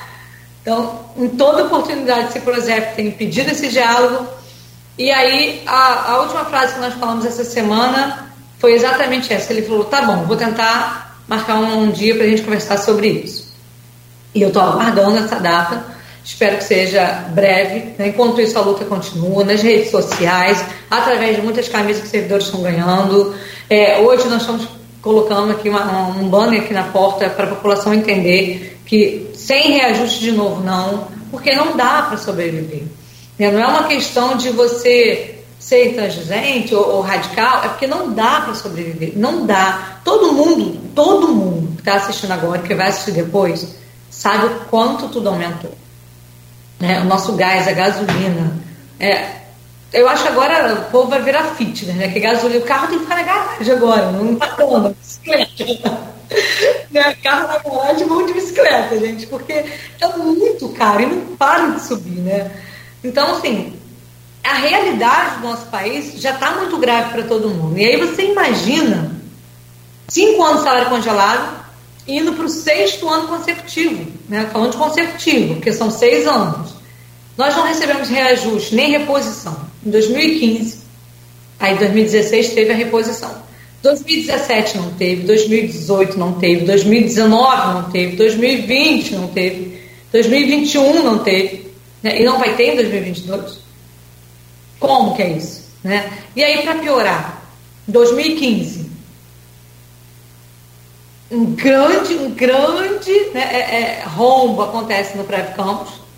E por causa disso, porque não dá para a gente negar que foi por causa disso, 2021, nós tivemos que aumentar a alíquota do servidor diminuindo o salário dele mais 3%.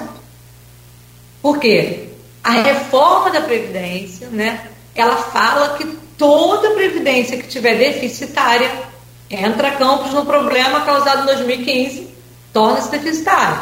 Então, a reforma da Previdência, toda, ela, ela obriga toda a Previdência, RPPS, que tiver deficitária, que é o nosso caso, né, de regime próprio, tem que aumentar a alíquota para 14% no mínimo do servidor. Aí vem o servidor com salário congelado, perdendo mais 3%. Como sobrevive, gente? Como sobrevive? Pegando cada vez mais empréstimos. E aí vem, não, 5% de liberação de margem. O servidor vai lá e mais dívida nele, porque o desespero faz você pegar os 5%. E é isso que está acontecendo. O servidor vem se enrolando com empréstimo por necessidade.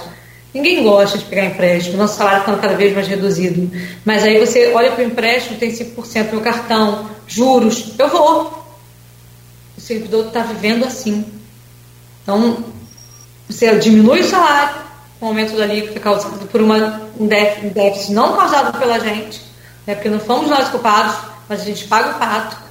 Aí 2021 e 2020 como bem falou o Arnaldo, você não pode ter reajuste por causa de uma lei, de uma lei complementar federal, né, que é 173. Essa lei 173, ela deixa claro que por causa do Covid, o servidor fica sem benefício.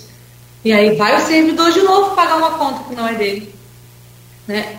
Eu falo assim, gente, é, a impressão que eu tenho, os governantes olham para o servidor e olham assim, é um pano de chão. Porque todo mundo fala secar, servidor. Tem que secar, servidor. Gente, nós somos o pão de chão, é isso? Né? Porque assim, tem que secar, servidor. Mas e nossas contas? Como é que a gente come? Se está difícil para todo mundo, imagina para o servidor de campos. E vai, se não, se não tiver, vai para o sétimo ano sem reajuste no que vem. Então não dá, não dá para não ter. É, esse é um diálogo que tem que acontecer. E vai acontecer, porque não tem outra forma. Tem que acontecer, prefeito. Re, sentar para falar de reposição 2022, tem que acontecer. Elaine, é, tem um. Ô, Nogueira, por favor. Não, se você pode ficar à vontade, mas se você me permite, nós perguntamos aqui, e é um tempo atrás, foi o prefeito, a tal da, da, daquela proposta na, na campanha de cortar na carne seria cortar nos servidores.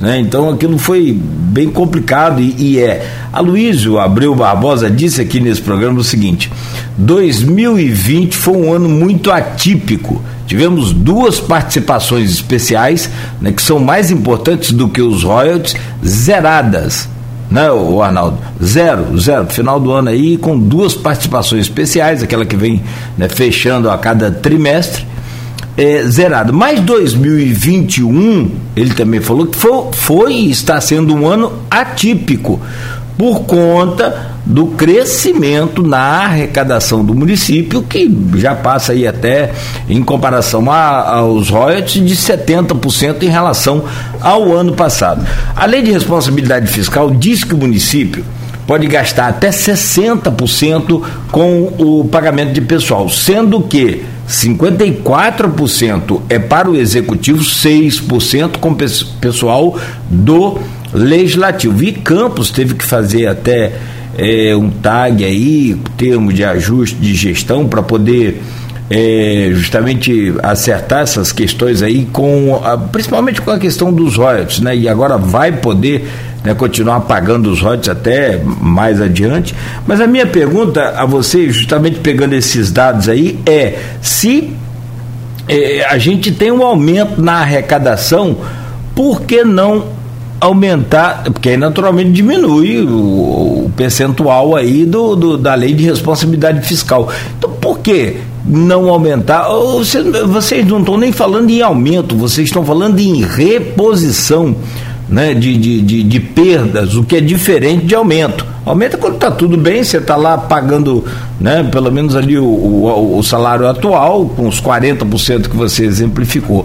Então, não dá para ter um, um, você apresentar ao prefeito um tipo de conta, que é isso não é responsabilidade sua. Desse jeito, tipo, prefeito, aumentou aqui a arrecadação, por que, que você não aumenta aqui o. Exatamente. É, é esse o pedido desses três ofícios não respondidos para a reunião porque nós estamos fazendo um trabalho interno que já que não teve a resposta, né? Nós estamos fazendo um trabalho interno aqui. O sindicato, ele, ele é, nós estamos na, na, luta desde a DEGDEON, porque eu falei, gente, foi, foi uma promessa de campanha minha, né? Lutar por reajuste desde a LDO, porque eu acho muito tardio você esperar maio do ano que vem, para aí você ir ali botar fogo na ponte. Vamos botar fogo no pneu na ponte. Acho muito tardio isso, sabe? Acho que assim, por que, você espera tudo acontecer para você causar um caos? Não, é, não é esse o caminho, não acho que esse seja o caminho. E quem votou em mim, que me colocou aqui tem um ano e meio, sabe que a promessa foi lutar desde a LDO e assim eu estou fazendo. Participei da LDO, Lei de Diretrizes Orçamentárias, para quem está assistindo não sabe, né?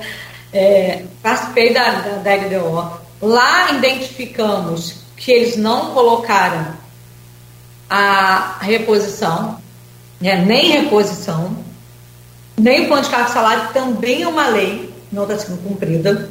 E desde então o sindicato falou: olha, então tá bom, então vamos contratar uma contadora pública e vamos fechar esses números e vamos chegar lá com números fechados para dizer: olha, nós sabemos que está aqui. E aí não contam a história para gente que não tem condição. Né? Então, assim, o sindicato não está medindo esforço em relação a isso, porque nós queremos exatamente isso, essa reunião para apresentar números. Nós sabemos que aumentou. Né? E, e assim, é, aumentou, além da arrecadação do município, que a cidade voltou a funcionar, né? porque o IPTU aumentou, porque está tudo aumentando. Além disso, o preço do petróleo também aumentou. Né? Então eu falei, gente, Que bom, mas o, o, o, o nosso prefeito, além de, de tudo, ainda foi abençoado com o valor subindo, né? Porque sabemos que isso aí não tem como negar que o ex-prefeito pegou o valor do, do, petróleo lá embaixo. O negócio estava assim horrível. É, ele, ele, navegou em mares sombrios assim ali também. Não dá para gente negar isso porque foi valor. A queda foi algo né, assustador para gente. E não é algo que até brincaram assim. Não, porque a família dele, a família dele tem uma influência boa. Eu falei, não, gente, é mundial, calma, não é, né? É. É mundial o negócio mesmo. Então, assim, tá aumentando, porque além de tudo, o camarada está sendo abençoado, né? Tá aumentando muito. Então, o prefeito tá, ainda tá com isso de bom para ele, para a gente, para a cidade e no Brasil. Porque isso é bom para todos nós, né?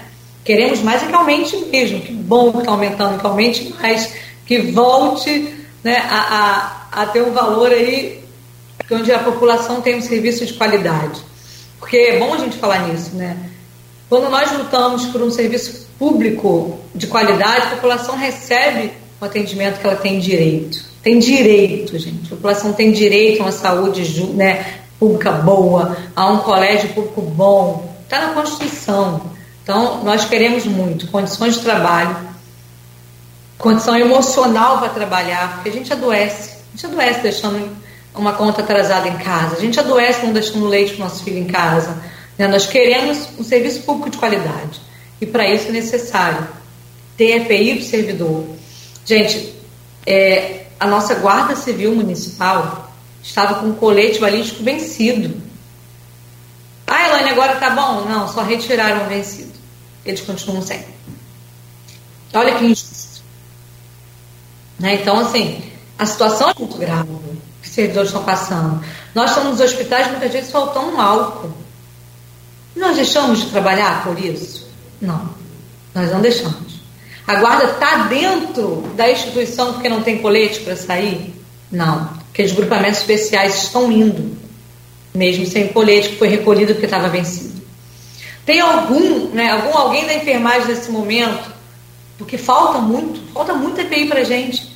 Né? Por mais que esteja diminuindo o número de Covid, vamos continuar, gente, com todos os protocolos de segurança, até que a vacina né, seja aí na, na todo mundo vacinado, e está diminuindo, está dando certo, é esse caminho. Vamos lá, vamos continuar assim, né? Se vacinando, de máscara, usando álcool, distanciamento, é esse caminho, está dando certo, ninguém muda.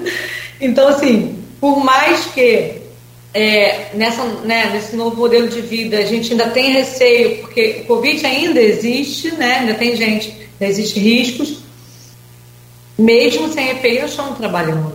A enfermagem está lá, o médico está lá, todo mundo atuando, comprando álcool do bolso, levando de casa, comprando EPI. Ninguém parou de atender. Não é justo para esse guerreiro, não é justo. Sabe, o professor está gastando a sua internet, o seu celular, o seu notebook, porque aqui em Campos não teve. Parece que é, o, o, vereador levou agora para a Câmara esse projeto de, de aprovar um valor né, tecnológico, e que bom, mas até aqui o professor gastou o seu. Sabe, todo mundo, ninguém recebe uniforme, a gente compra do bolso, se a guarda está de farda, ela comprou. Se, se os hospitais, todo mundo está tá uniformizado, nós compramos. Não é justo com o servidor não ter reposição. Não é. Não tem como a gente. Não tem como a gente desviar disso. É só você olhar para o lado e falar, cara, ele merece. Porque é guarda sem colete, é guarda sem farda, é hospital sem, sem é, muitas vezes faltando EPI, é professor gastando seu material, todas as secretarias dando seu melhor. Não, não tem como, de forma alguma, a gente recuar, não tem como, de jeito nenhum, a gente abrir mão, reposição tem que acontecer. Essa luta ela vai só crescer. Dia 5, servidores vão estar na porta da Câmara Municipal e tem que, nós vamos todos para lá, aquela rua tem que fechar, gente tem que, não, sabe, tem que lotar aquele, todo aquele espaço. Todo mundo entender que o servidor precisa, necessita de reposição.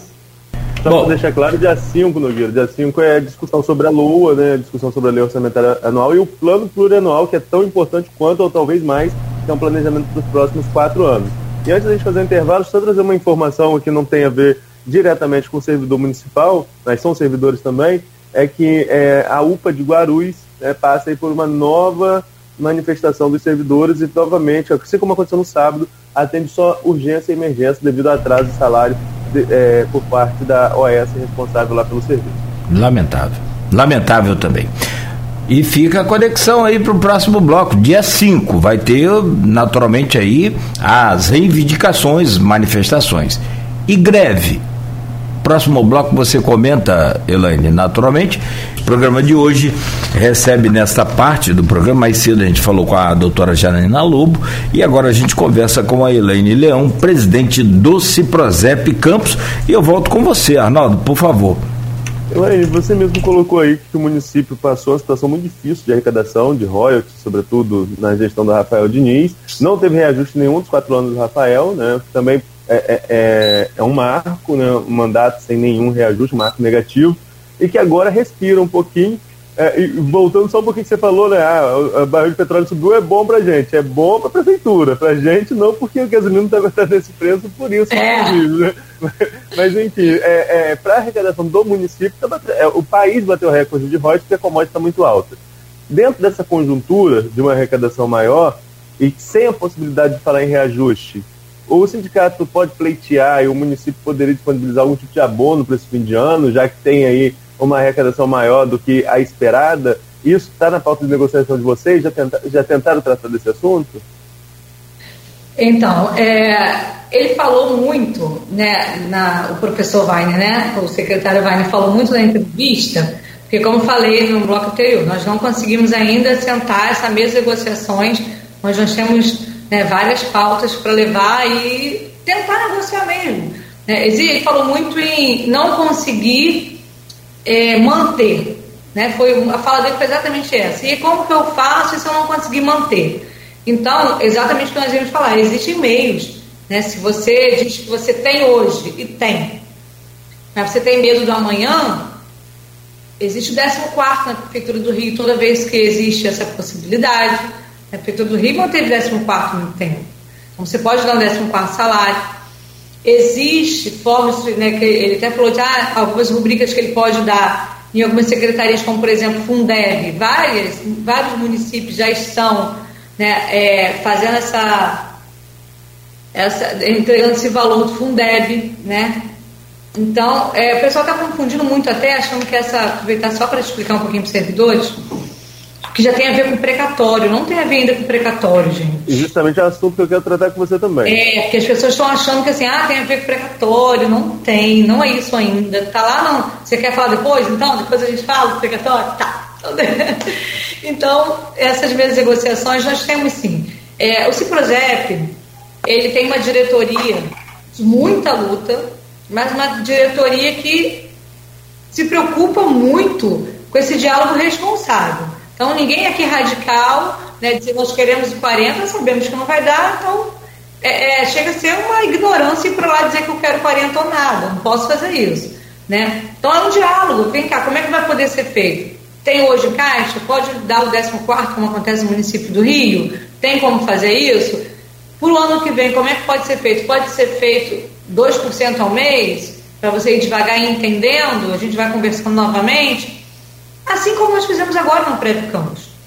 O que o Prévio Campos necessita, Arnaldo? O Prévio Campos necessita de uma alíquota patronal de 22% para cobrir, para cobrir todo esse, esse rombo causado e falar assim, nossa, não, não teremos mais, vamos diminuir né, o déficit atuarial, porque uma coisa é déficit mensal, outra é atuarial. Então, assim, vamos, vamos precisar de 22% para falar o Prévio Campos vai ter vida saudável por 75 anos. Isso foi um estudo da FIA quando né, foi contratada no governo passado. Mas e aí? É isso que está sendo feito lá agora? Não. O prefeito aprovou 14% por um período, agora já foi para 18% por um período, para ele conseguir movimentar também o restante da cidade. Né? Então, está tudo sendo feito com muita responsabilidade, diálogo, e aí aprovamos agora com 18. 18 mais 2, que vai dar um total de 20, porque tem dois taxas administrativos. Mas ano que vem nós vamos aumentar novamente. Então, esse diálogo que tem dando para campos é necessário ter em relação à folha. Olha, né, vai, vamos sentar, Elaine, não dá para fazer 10% agora, não dá 10% agora, como que dá para fazer? Dá para fazer 2% em janeiro, 2% em março? Do, qual, qual é a maneira? Gente, é sentar para negociar. E isso não pode ser furtado da gente. Então, o servidor não pode abrir mão dessa mesma negociação. Dá para fazer um 14, dá para fazer o quê? Dá para fazer uma rubrica na educação, dá para. Tem um Fundeb com saldo para a gente poder né, fazer uma rubrica para os professores, ativos e inativos, como é que vai ser, o que pode ser feito. Então, é necessário diálogo. Por isso que nós vamos para a rua dia 5, por isso que nós estamos hoje né, com um ato aqui na porta, vamos, botamos um boneco lá enforcado, uma, uma, um banner falando o que está acontecendo com o servidor, vamos para a rua daqui a pouco, porque nós queremos diálogo. É esse o pedido. Agora, essa questão do Fundeb, eu tenho recebido muitas mensagens de servidores, é, sobretudo de São João da Barra, onde eu também sou servidor público da, da área da educação, é, pessoal perguntando se eu, tinha, se eu tenho alguma informação sobre o Fundeb. E confesso a você que eu estou até meio perdido sobre o que é. E você estava começando a falar que são duas, são duas vertentes. É, eu fui pesquisar, claro, como perdi, eu fui pesquisar antes, antes de formular a pergunta para a prefeitura, fui pesquisar. Eu vi que tem a questão dos precatórios, né, que eh, pode ser que renda um valor considerável ao servidor da educação. Né? E tem outra questão que é a verba atual. O que, o que, que como, é claro que, só para deixar claro, o CEP também atua nessa questão é, é, do servidor da educação, mas você, como representante dos servidores municipais do Ciprozep, o que está acontecendo em relação ao Fundeb do servidor? O que, que o servidor pode é, é, almejar de direito, servidor da área da educação, em relação a essa verba? Então, nós solicitamos, oficiamos ontem o Conselho, o secretário de Educação, né, oficiamos pedindo dados para que nós possamos entender o que pode ser cobrado ali. Fundeb era, era uma caixa preta, hoje é, nós estamos conseguindo. Nós temos pessoas muito responsáveis de frente ao conselho hoje Fundeb. Né? Nós temos hoje a Graciete, o professor Alceni, né, ele preside o Fundeb. Nós temos conselheiros indicados pelo Prep Campos muito responsáveis também dentro do Fundeb, pelo, pelo Ciprozep, desculpa, dentro do Conselho do Fundeb. Então, hoje nós estamos conseguindo transitar um pouco mais e oficiamos pedindo respostas para a gente entender os números e começar a cobrar. As pessoas estão mandando muita mensagem em relação ao precatório, porque estavam achando que o que os outros municípios estão dando tem a ver com isso. Não tem. Em relação ao precatório, que vai ter direito servidores ativos, aí também os aposentados, que são coisas passadas, né? então quem atuava na época, foi aprovado ainda na comissão, lá em Brasília ainda, né? lá na comissão ainda do CCJ. E aí depois vai continuar tramitando, e o por exemplo, está acompanhando. Quando tiver, né, é, for aprovado, vamos informar, foi aprovado, vamos vigiar, vamos juntos. Nós vamos fiscalizar tudo isso. O projeto está dentro também dentro do conselho. Então, não é isso que está acontecendo lá fora, está tendo uma confusão, todo mundo está achando que está acontecendo agora em relação ao saldo do Fundeb, né? O nosso saldo nós ainda não temos essa resposta, mas já pedimos o ofício e assim, vamos participar. Assim que tivermos a resposta, vamos informando. Eu peço servidores que acompanhem as redes sociais, que nós postamos tudo todo dia. Nós somos muito ativos também nas redes sociais. Então, estou com dúvida, vai para a rede social. Na rede social você tem tudo. Nós temos um canal no YouTube também, porque lá no canal a prestação de conta, ah, queria ver a prestação de conta da gestão, está lá no canal do YouTube, aberto para todo mundo. Nossas, nossas ações diárias, está no nosso Facebook. Tudo, assim que for liberado, soubermos o saldo, ver o que é possível cobrar, nós vamos colocar também nas redes sociais. Há uma grande confusão, Arnaldo, não tem ainda nada de precatório votado e aprovado, só passou na comissão, calma, gente. Eu acredito que vai acontecer. O valor é um valor muito bom, de fato, né? Mas ainda não está liberado. O que está acontecendo agora é em relação aos saldos, e nós ainda não sabemos os nossos, mas já estamos cobrando para entrar nessa mesa de negociação também para os professores. Só para pegar um gancho aí, Arnaldo e Elane, tem, o, é, tem mais um complicador, que o, o, tem o Fundef e Fundeb. O Fundeb, Fundef, na verdade, virou Fundeb a partir de 2006, se não me falha é, a informação. Mas é o mesmo fundo, é o mesmo sistema. Só para pegar esse gancho aí. Agora, é, voltando um pouquinho à realidade do servidor amplo, né, o servidor municipal todo, que esse é mais específico para a educação, é, a gente está falando de reposição salarial, Elaine, que não tem dúvida da, da, da, importância e necessidade disso, mas acho que tem um outro grande entrave aí com relação ao servidor, que é o plano de cargos e salários, né? É, como que está a negociação em relação à prática, a entrar realmente em prática, em prática esse plano de cargos? Na justiça.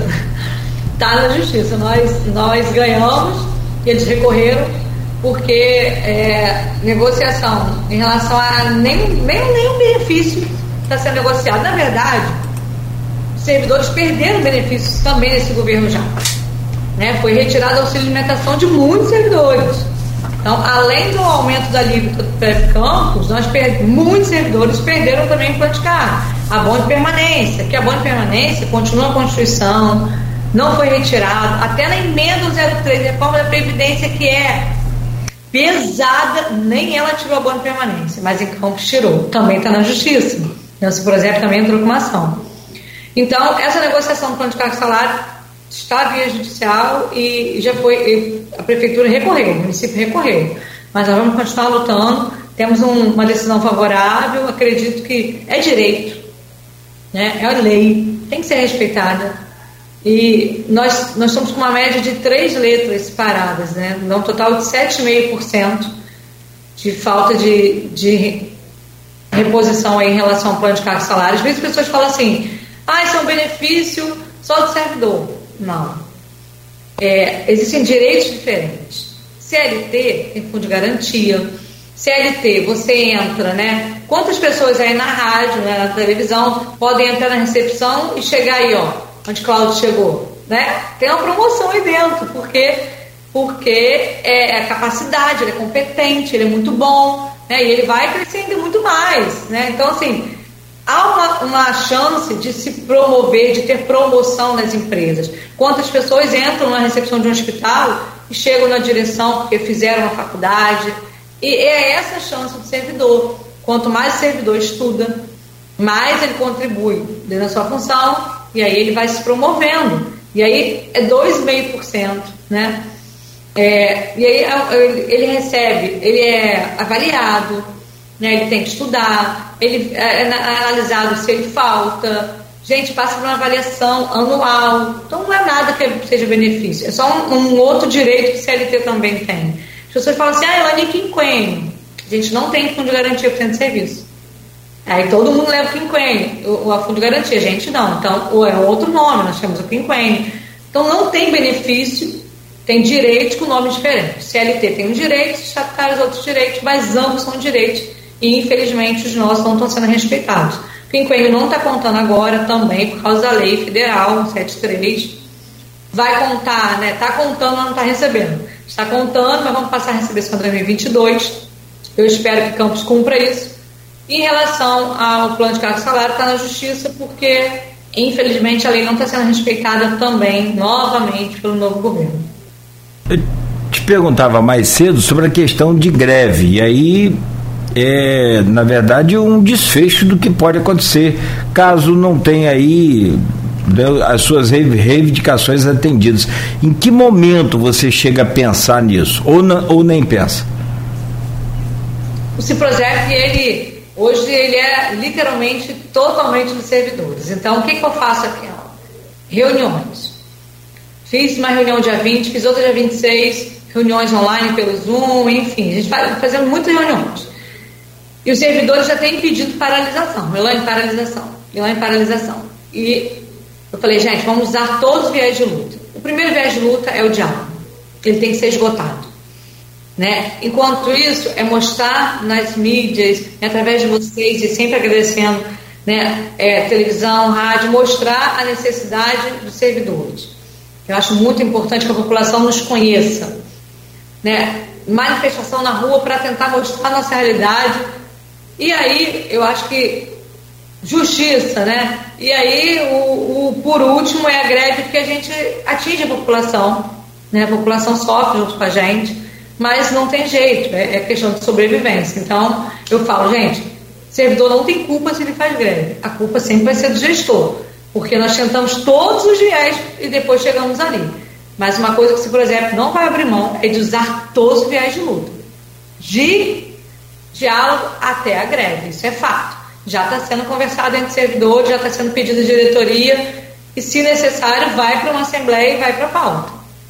Elaine, é, a gente está falando eu, na conversa que a gente teve com, com o Vine, a gente falava sobre uma questão de, de tamanho da máquina, por exemplo. Né, que eu perguntei a ele, às vezes, sempre que tem uma discussão, falar ah, que a máquina é inchada, tem muito servidor. Você, como representante da categoria e olhando os próprios municipais, tem muito servidor ou, na verdade, falta servidor para atender a população na demanda que, que, que a cidade tem? Então, falta serviço público para a população, isso é fato. Né? Isso aí não tem para a gente correr. Falta serviço público para a população. Nós temos muitas UBS fechadas, né? nós temos muitas escolas, enfim, nós precisamos de serviço público. Se funcionar tudo como deve, a população precisa, falta servidor. Vai começar a faltar servidor. O que aconteceu é que nós tivemos é, um momento que a cidade, a cidade precisa de gestão, né? Eu, gente, eu não sou campista, né? Eu moro em Campo muitos anos, eu vim para Campo 2002, estamos na cidade, mas não sou campista. Eu fico me perguntando assim, será que só eu que acho Campos tão lindo, gente? Eu acho Campos lindo demais. Gente, eu acho Campos assim, eu ficava olhando, ah, eu olho, o pessoal vai lá, vem de longe para a Lagoa da Coca-Cola, Rio das Outras, não desmerecendo, amo Rio das Outras, mas a nossa lagoa de cima é tão bonita é tão linda, ela precisa tanto e, e investimento ali para chegar no turismo vir. Nossa, mãe. E aí, com gestão, você consegue fazer a cidade funcionar bem, né? E abrir todas as UBS. Falta serviço público. Não sobra servidor, não. Falta serviço público. Você vai na HGG e vai dizer assim: ah, tem laboratório, tem técnico laboratório demais aqui sobrando. É, vai até parecer que tem, porque fecharam ambulatórios todo mundo Agora, abre novamente, dá para a população que é dela de direito, aquele ambulatório maravilhoso que atendia todo mundo, e vê se não falta técnico de laboratório. Falta. Aí você vai olhar hoje, olha, lá, aí né, vão dizer, não, porque técnico de laboratório está sobrando, por exemplo, na HGG. Claro, você tirou da população o ambulatório. Agora, onde que o povo consegue né, fazer os exames de sangue? Não consegue. Está tendo que pagar. Então, não tem servidor de mais, tem serviço de menos. E essa a gente mostra isso facilmente. Cadê o ambulatório de, de imagem do HGG? Está fechado. E aí você vai dizer que tem técnico demais lá, como eu já ouvi dessa gestão.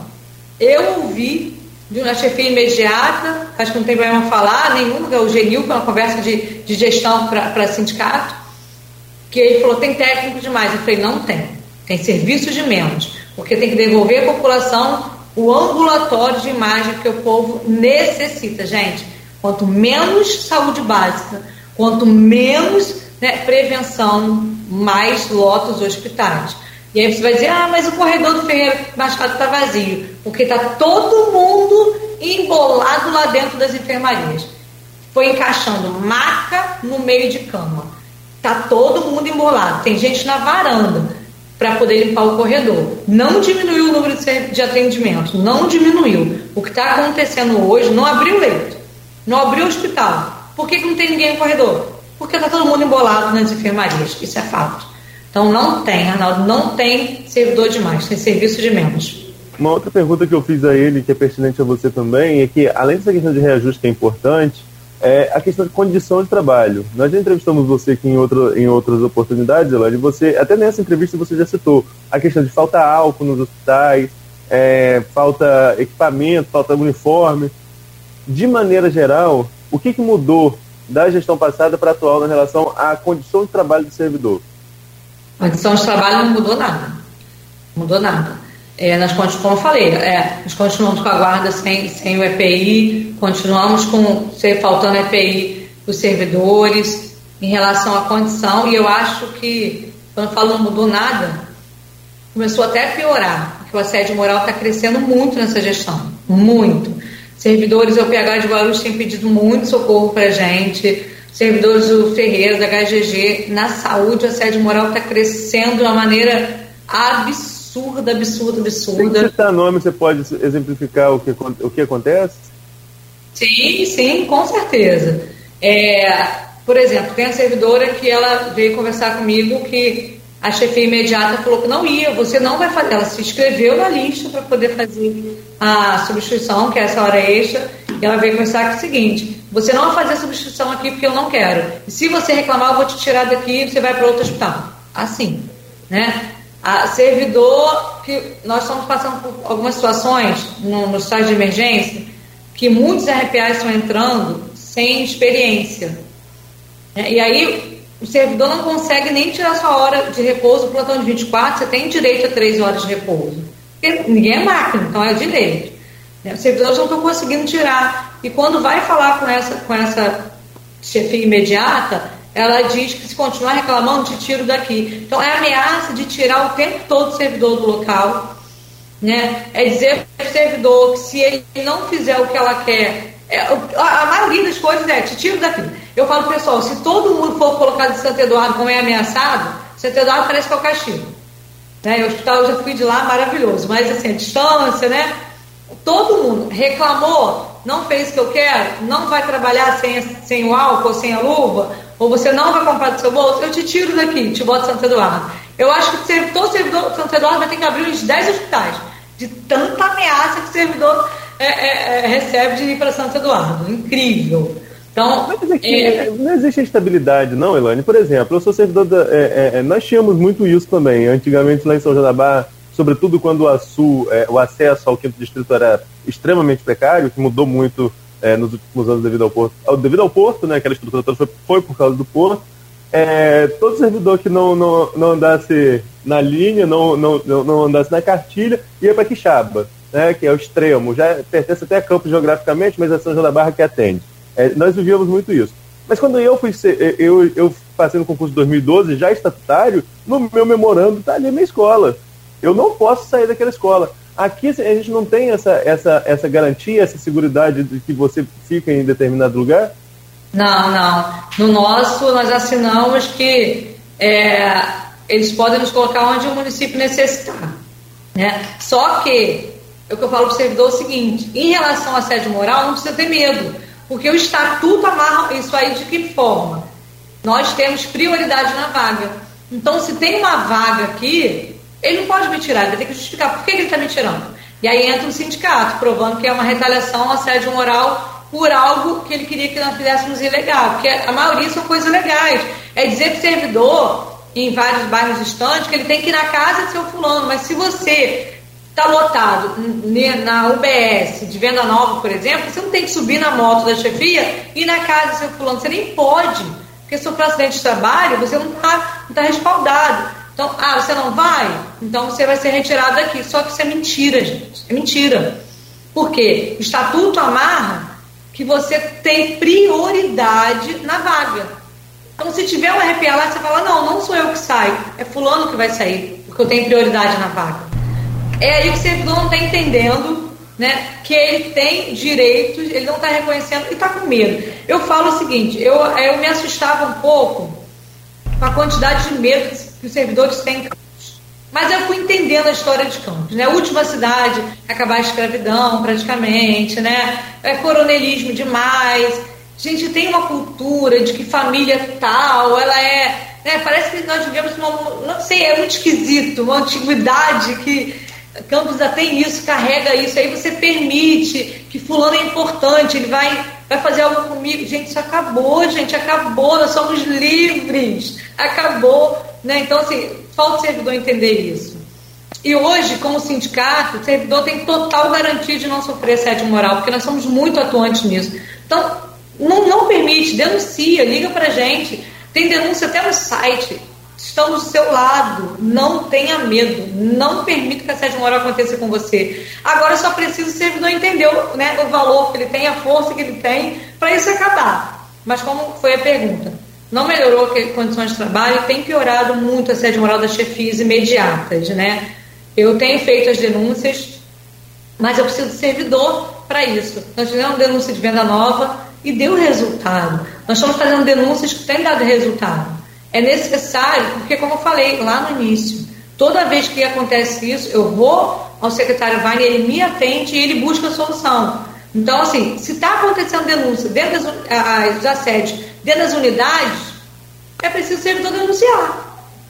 Se está tendo assédio nas unidades, denuncia. Porque o sindicato vai até o secretário para resolver. Mas tem que denunciar. Senão, não, não vamos evoluir, né? Não faço aqui defesa, nem tem carta branca para isso, para ninguém, nem quero, mas do que a gente conhece há muitos anos do Weiner, ele não refresca esse tipo de coisa. Ele é, pragma, ele é pragmático nisso também, né? Então, isso é bom. Agora, você sabe por que Santo Eduardo, né? Você sabe? Porque é distante, né? Por quê? Não é porque é distante? Não. Santo Eduardo, antigamente tinha muito isso, sabe, o Arnaldo?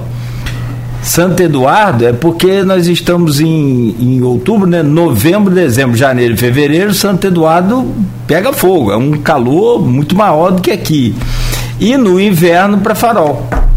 Tem duas, é, é. Tem duas punições aí. É. é assim Mas é isso aí.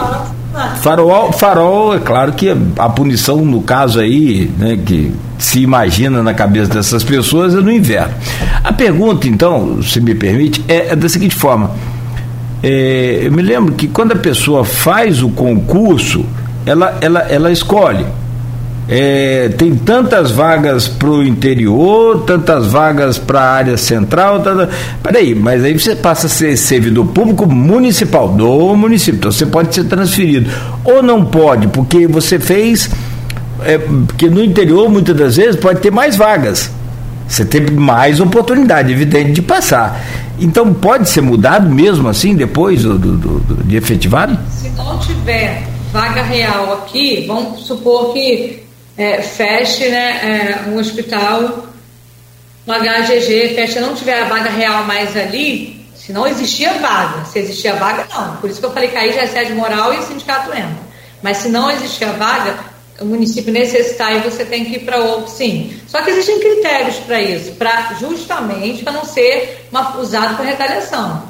Existem critérios de, de antiguidade, né? Quem chegou primeiro no posto, e aí vai sendo é necessário é, o que o RH faça um bom trabalho para ser justo, né? E aí, se for o município necessitar, a população necessitar, a gente tem que atender. Então, eu, eu sou a favor de direitos e deveres, né? Mas aí existem critérios, tem que ser usado os critérios legais. Jamais chefe imediato usar isso para sediar, isso não. Elaine, a gente já tá, passou um pouquinho do nosso horário, são 9 horas e 9 minutos. Né? Como hoje é um dia é, especial, que é um dia de luta para a categoria, queria que você pontuasse as principais é, metas suas enquanto presidente do Ciprozep para é, mesa de negociação junto à prefeitura e também o quanto você espera a participação dos servidores nessas mobilizações que vêm aí pela frente. Exatamente, é a importância da participação dos servidores, né? Sindicato forte é sindicato com os servidores. Sozinha não sou nada, gente. A leoa vira um gatinho sozinha, porque não tem força. A minha força né, é a força de vocês, é a nossa união. Ela é a chave da vitória. Então, fica com a gente, fica junto com o sindicato, é muito importante. Né? É, nós temos muitas demandas. Plano de carro congelado, né? É, nosso, nosso auxílio alimentação que foi retirado, está fazendo muita falta, e aí há necessidade de repor isso, muito, né, muitas pessoas de plantão tiraram nosso café da manhã, e aí nós temos que ficar gastando muito na rua. Então, é, abono de permanência está na justiça, há uma esperança que ele entenda que nem a reforma Previdência tirou e, e, devolva isso que foi ilegalmente retirado da gente, a nosso entendimento. Né? O nosso plano de saúde que foi retirado, queremos lutar por isso de volta, porque servidores necessitam cuidar, né? precisa cuidar de quem cuida, né? cuidar da sua saúde para conseguir servir a população. Enfim, são muitas demandas. A condição de trabalho do servidor. A condição de trabalho não mudou nada. Não mudou nada. É, nós, como eu falei, é, nós continuamos com a guarda sem, sem o EPI, continuamos com ser faltando EPI os servidores em relação à condição, e eu acho que, quando eu falo não mudou nada, começou até a piorar, porque o assédio moral está crescendo muito nessa gestão, muito. Servidores do PH de Guarulhos têm pedido muito socorro para a gente, servidores do Ferreira, da HGG, na saúde o assédio moral está crescendo de uma maneira absurda, absurda, absurda. Se citar nome, você pode exemplificar o que, o que acontece? Sim, sim, com certeza. É, por exemplo, tem a servidora que ela veio conversar comigo que a chefia imediata falou que não ia, você não vai fazer. Ela se inscreveu na lista para poder fazer a substituição, que é essa hora extra, e ela veio com o seguinte: você não vai fazer a substituição aqui porque eu não quero. E se você reclamar, eu vou te tirar daqui e você vai para outro hospital. Assim, né? A servidor, que nós estamos passando por algumas situações no, no estágio de emergência, que muitos RPAs estão entrando sem experiência. E aí o servidor não consegue nem tirar sua hora de repouso, plantão de 24, você tem direito a três horas de repouso. Porque ninguém é máquina, então é direito. Né? Os servidores não estão conseguindo tirar. E quando vai falar com essa, com essa chefia imediata, ela diz que se continuar reclamando, te tiro daqui. Então é ameaça de tirar o tempo todo o servidor do local.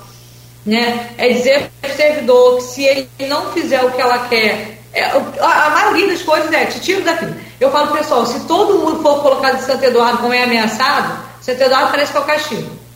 Né? O hospital eu já fui de lá, maravilhoso. Mas assim, a distância, né?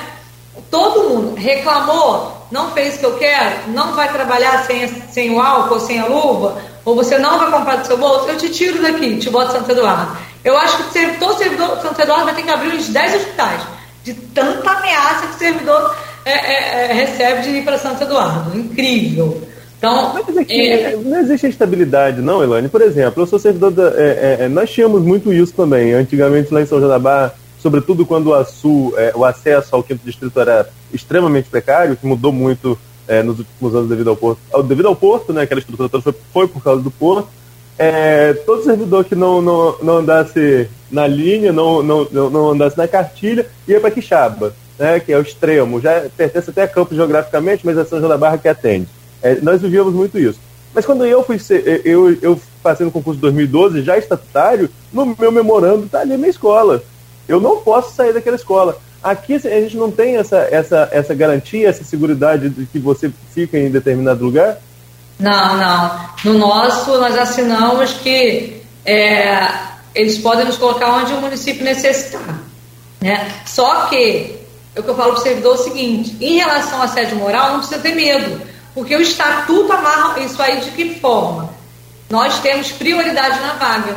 Então, se tem uma vaga aqui, ele não pode me tirar, ele vai ter que justificar por que ele está me tirando. E aí entra o sindicato, provando que é uma retaliação, assédio moral por algo que ele queria que nós fizéssemos ilegal. Porque a maioria são coisas legais. É dizer para o servidor, em vários bairros distantes, que ele tem que ir na casa de seu fulano. Mas se você está lotado na UBS de Venda Nova, por exemplo, você não tem que subir na moto da chefia e na casa do seu fulano. Você nem pode, porque se for acidente de trabalho, você não está tá respaldado. Então, ah, você não vai? Então você vai ser retirado daqui. Só que isso é mentira, gente. É mentira.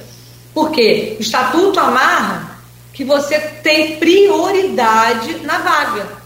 Então, se tiver um RPA lá, você fala, não, não sou eu que saio, é fulano que vai sair, porque eu tenho prioridade na vaga. É aí que o servidor não está entendendo né, que ele tem direitos, ele não está reconhecendo e está com medo. Eu falo o seguinte, eu, eu me assustava um pouco com a quantidade de medo que os servidores têm mas eu fui entendendo a história de Campos, né? Última cidade acabar a escravidão, praticamente, né? É coronelismo demais. A gente tem uma cultura de que família tal, ela é, né? Parece que nós vivemos uma, não sei, é muito esquisito, uma antiguidade que Campos já tem isso, carrega isso, aí você permite que fulano é importante, ele vai, vai fazer algo comigo. Gente, isso acabou, gente, acabou, nós somos livres, acabou. Né? Então, assim, falta o servidor entender isso. E hoje, como sindicato, o servidor tem total garantia de não sofrer assédio moral, porque nós somos muito atuantes nisso. Então, não, não permite, denuncia, liga pra gente. Tem denúncia até no site estamos do seu lado. Não tenha medo. Não permita que a assédio moral aconteça com você. Agora só precisa o servidor entender né, o valor que ele tem, a força que ele tem, para isso acabar. Mas como foi a pergunta? Não melhorou as condições de trabalho, tem piorado muito a assédio moral das chefias imediatas, né? Eu tenho feito as denúncias, mas eu preciso de servidor para isso. Nós fizemos denúncia de venda nova e deu resultado. Nós estamos fazendo denúncias que têm dado resultado é necessário, porque como eu falei lá no início, toda vez que acontece isso, eu vou ao secretário Wagner, ele me atende e ele busca a solução. Então, assim, se está acontecendo denúncia dentro das as assédios, dentro das unidades, é preciso o servidor denunciar. Se está tendo assédio nas unidades, denuncia. Porque o sindicato vai até o secretário para resolver. Mas tem que denunciar. Senão, não, não vamos evoluir, né? Não faço aqui defesa, nem tem carta branca para isso, para ninguém, nem quero, mas do que a gente conhece há muitos anos do Weiner, ele não refresca esse tipo de coisa. Ele é, pragma, ele é pragmático nisso também, né? Então, isso é bom. Agora, você sabe por que Santo Eduardo, né? Você sabe? Porque é distante, né? Por quê? Não é porque é distante? Não. Santo Eduardo, antigamente tinha muito isso, sabe, o Arnaldo? Santo Eduardo é porque nós estamos em, em outubro, né? Novembro, dezembro, janeiro e fevereiro, Santo Eduardo pega fogo. É um calor muito maior do que aqui. E no inverno para farol. Tem duas, é, é. tem duas punições aí. É, é assim mas é isso aí. Farol, farol, é claro que a punição, no caso aí, né, que se imagina na cabeça dessas pessoas é no inverno. A pergunta, então, se me permite, é, é da seguinte forma. É, eu me lembro que quando a pessoa faz o concurso, ela, ela, ela escolhe. É, tem tantas vagas para o interior, tantas vagas para a área central. Tanta... Peraí, mas aí você passa a ser servidor público municipal do município. Então você pode ser transferido. Ou não pode, porque você fez é, porque no interior, muitas das vezes, pode ter mais vagas. Você tem mais oportunidade, evidente, de passar. Então, pode ser mudado mesmo assim, depois do, do, do, de efetivado? Se não tiver vaga real aqui, vamos supor que é, feche né, é, um hospital, um HGG, feche, não tiver a vaga real mais ali, se não existia vaga. Se existia vaga, não. Por isso que eu falei que aí já é sede moral e o sindicato entra. Mas se não existia vaga, o município necessitar e você tem que ir para outro, sim. Só que existem critérios para isso, para justamente para não ser uma, usado para retaliação. Existem critérios de, de antiguidade, né? Quem chegou primeiro no posto, e aí vai sendo é necessário é, o que o RH faça um bom trabalho para ser justo, né? E aí, se o município necessitar, a população necessitar, a gente tem que atender. Então, eu, eu sou a favor de direitos e deveres, né? Mas aí existem critérios, tem que ser usado os critérios legais. Jamais chefe imediato usar isso para sediar. Isso não. Elaine, a gente já tá, passou um pouquinho do nosso horário, são 9 horas e 9 minutos. Né? Como hoje é um dia é, especial, que é um dia de luta para a categoria, queria que você pontuasse as principais é, metas suas enquanto presidente do Ciprozep para é, mesa de negociação junto à prefeitura e também o quanto você espera a participação dos servidores nessas mobilizações que vêm aí pela frente. Exatamente, é a importância da participação dos servidores, né? Sindicato forte é sindicato com os servidores. Sozinha não sou nada, gente. A leoa vira um gatinho sozinha, porque não tem força. A minha força né, é a força de vocês, é a nossa união. Ela é a chave da vitória. Então, fica com a gente, fica junto com o sindicato, é muito importante. Né? É, nós temos muitas demandas. Plano de carro congelado, né? É, nosso, nosso auxílio alimentação que foi retirado, está fazendo muita falta, e aí há necessidade de repor isso, muito, né? muitas pessoas de plantão tiraram nosso café da manhã, e aí nós temos que ficar gastando muito na rua. Então, é, a boa permanência está na justiça, há uma esperança que ele entenda que nem a reforma Previdência tirou e, e devolva isso que foi ilegalmente retirado da gente, a nosso entendimento. Né? O nosso plano de saúde que foi retirado, queremos lutar por isso de volta, porque servidores necessitam cuidar, né? precisam cuidar de quem cuida, né? cuidar da sua saúde para conseguir cuidar, servir a população. Enfim, são muitas demandas, muitas. E entre elas a nossa reposição. Porque o que, que acontece? Eu falo muito pessoal que o primeiro, a base é a reposição. Porque gratificação, plano de saúde são benefícios que daqui a pouco tira novamente. Então, a nossa, nosso carro-chefe é reposição salarial, porque isso ninguém tira nunca mais da gente. Isso a gente leva a aposentadoria. Então, esse é o carro-chefe. Né? Os nossos aposentados que perderam né, os 200 reais, fizeram muita falta para eles. Já tive um diálogo com o presidente da Câmara, Fábio Ribeiro. Vamos conversar novamente no ano que vem. Então, já estamos falando sobre isso. Eu acho que a demanda é salvar a Previdência, salvar a Prep Campos. Nós temos muitas demandas, mas vamos uma, uma coisa de cada vez. Né? Nós estamos com, com o pé no chão e o carro-chefe, reposição. É, dá para fazer agora a reposição 2022, 21. Ano que vem melhorou, dá para fazer de 17 com 22. E vamos tentando diminuindo esse prejuízo que os servidores levaram, né? É muito importante isso, que vai diminuindo. Então, carro-chefe em reposição, porque ninguém tira da gente. É, é esse o nosso lema. E falar para o servidor nesse dia, se você me permite, né? Servidor, entenda. Nós temos o valor que nós nos colocamos. Eu falo muito isso para todo mundo. É, o meu celular vai valer o valor que eu dou para ele. Se eu vender ele por 10 reais, alguém vai comprar. Se eu disser que ele vale 4 mil, vão pagar 4 mil ou não vão levar. Então, se dê valor. Não permita que ninguém te maltrate. Não permita. Se defenda. Assim como você é guerreiro para sair né, sem colete, para servir a população, para ir atender um paciente sem muitas vezes sem o álcool, sem o EPI decente. Cuide de você mesmo. Vamos para a luta juntos. Dia 5 de novembro, 9 horas. A LOA, e é como bem falou o Arnaldo, vão estar passando pela Câmara, vamos todos falar, vamos lotar aquele lugar e vamos mostrar que juntos somos muito mais fortes. Parabéns pelo seu dia, pelo nosso dia. Parabéns, muito bom. Arnaldo, algo mais aí para fechar? Alguma coisa pendente? Não, não, a gente pode concluir. Agradecer a Elaine pela participação. Falei com ela na semana passada e depois tivemos que mudar, né? Tivemos duas entrevistas hoje, mas mesmo assim acho que a dinâmica é até legal também. Falamos sobre dois assuntos importantes para o mês, né? Extremamente importante. É, e agradecer demais a Elaine pela participação. Perfeito. Agradecer também, né? E junto com você e com toda a nossa equipe, o Grupo Folha parabenizar a Elane e aí extensivo a todos os servidores mais uma vez pelo seu dia. Muito obrigado, Elane, parabéns, né? Bom dia, siga na luta aí, né? E sempre a, a, claro que a gente vai estar aqui acompanhando e abrindo esse espaço para você. Ótimo. Obrigado, fique com Deus. Bom dia, bom dia do servidor para você e para todos os servidores do nosso e de todos os municípios aqui da nossa região. Folha no ar, de volta amanhã, né, Arnaldo? Sexta-feira, a partir das 7 horas da manhã.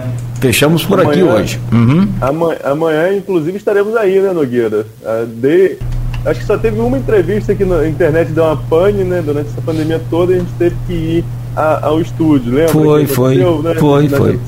segurar um pouquinho aí, todo mundo correndo para o estúdio fazer. E amanhã nós estaremos de volta ao estúdio aí para uma entrevista com o presidente da LERJ, o André Siciliano, que estará em campo para falar sobre um assunto importante econômico, que é o Fundo Soberano, mas a gente é, destrincha esse assunto amanhã com ele aqui a partir das 7. Perfeito, então já confirmado aí amanhã às 7 horas da manhã, de volta com o Folha no Ar. Desejar um bom dia a você aí, né? Bem iluminado, né? com muita paz e amanhã né, estaremos de volta às 7 da manhã.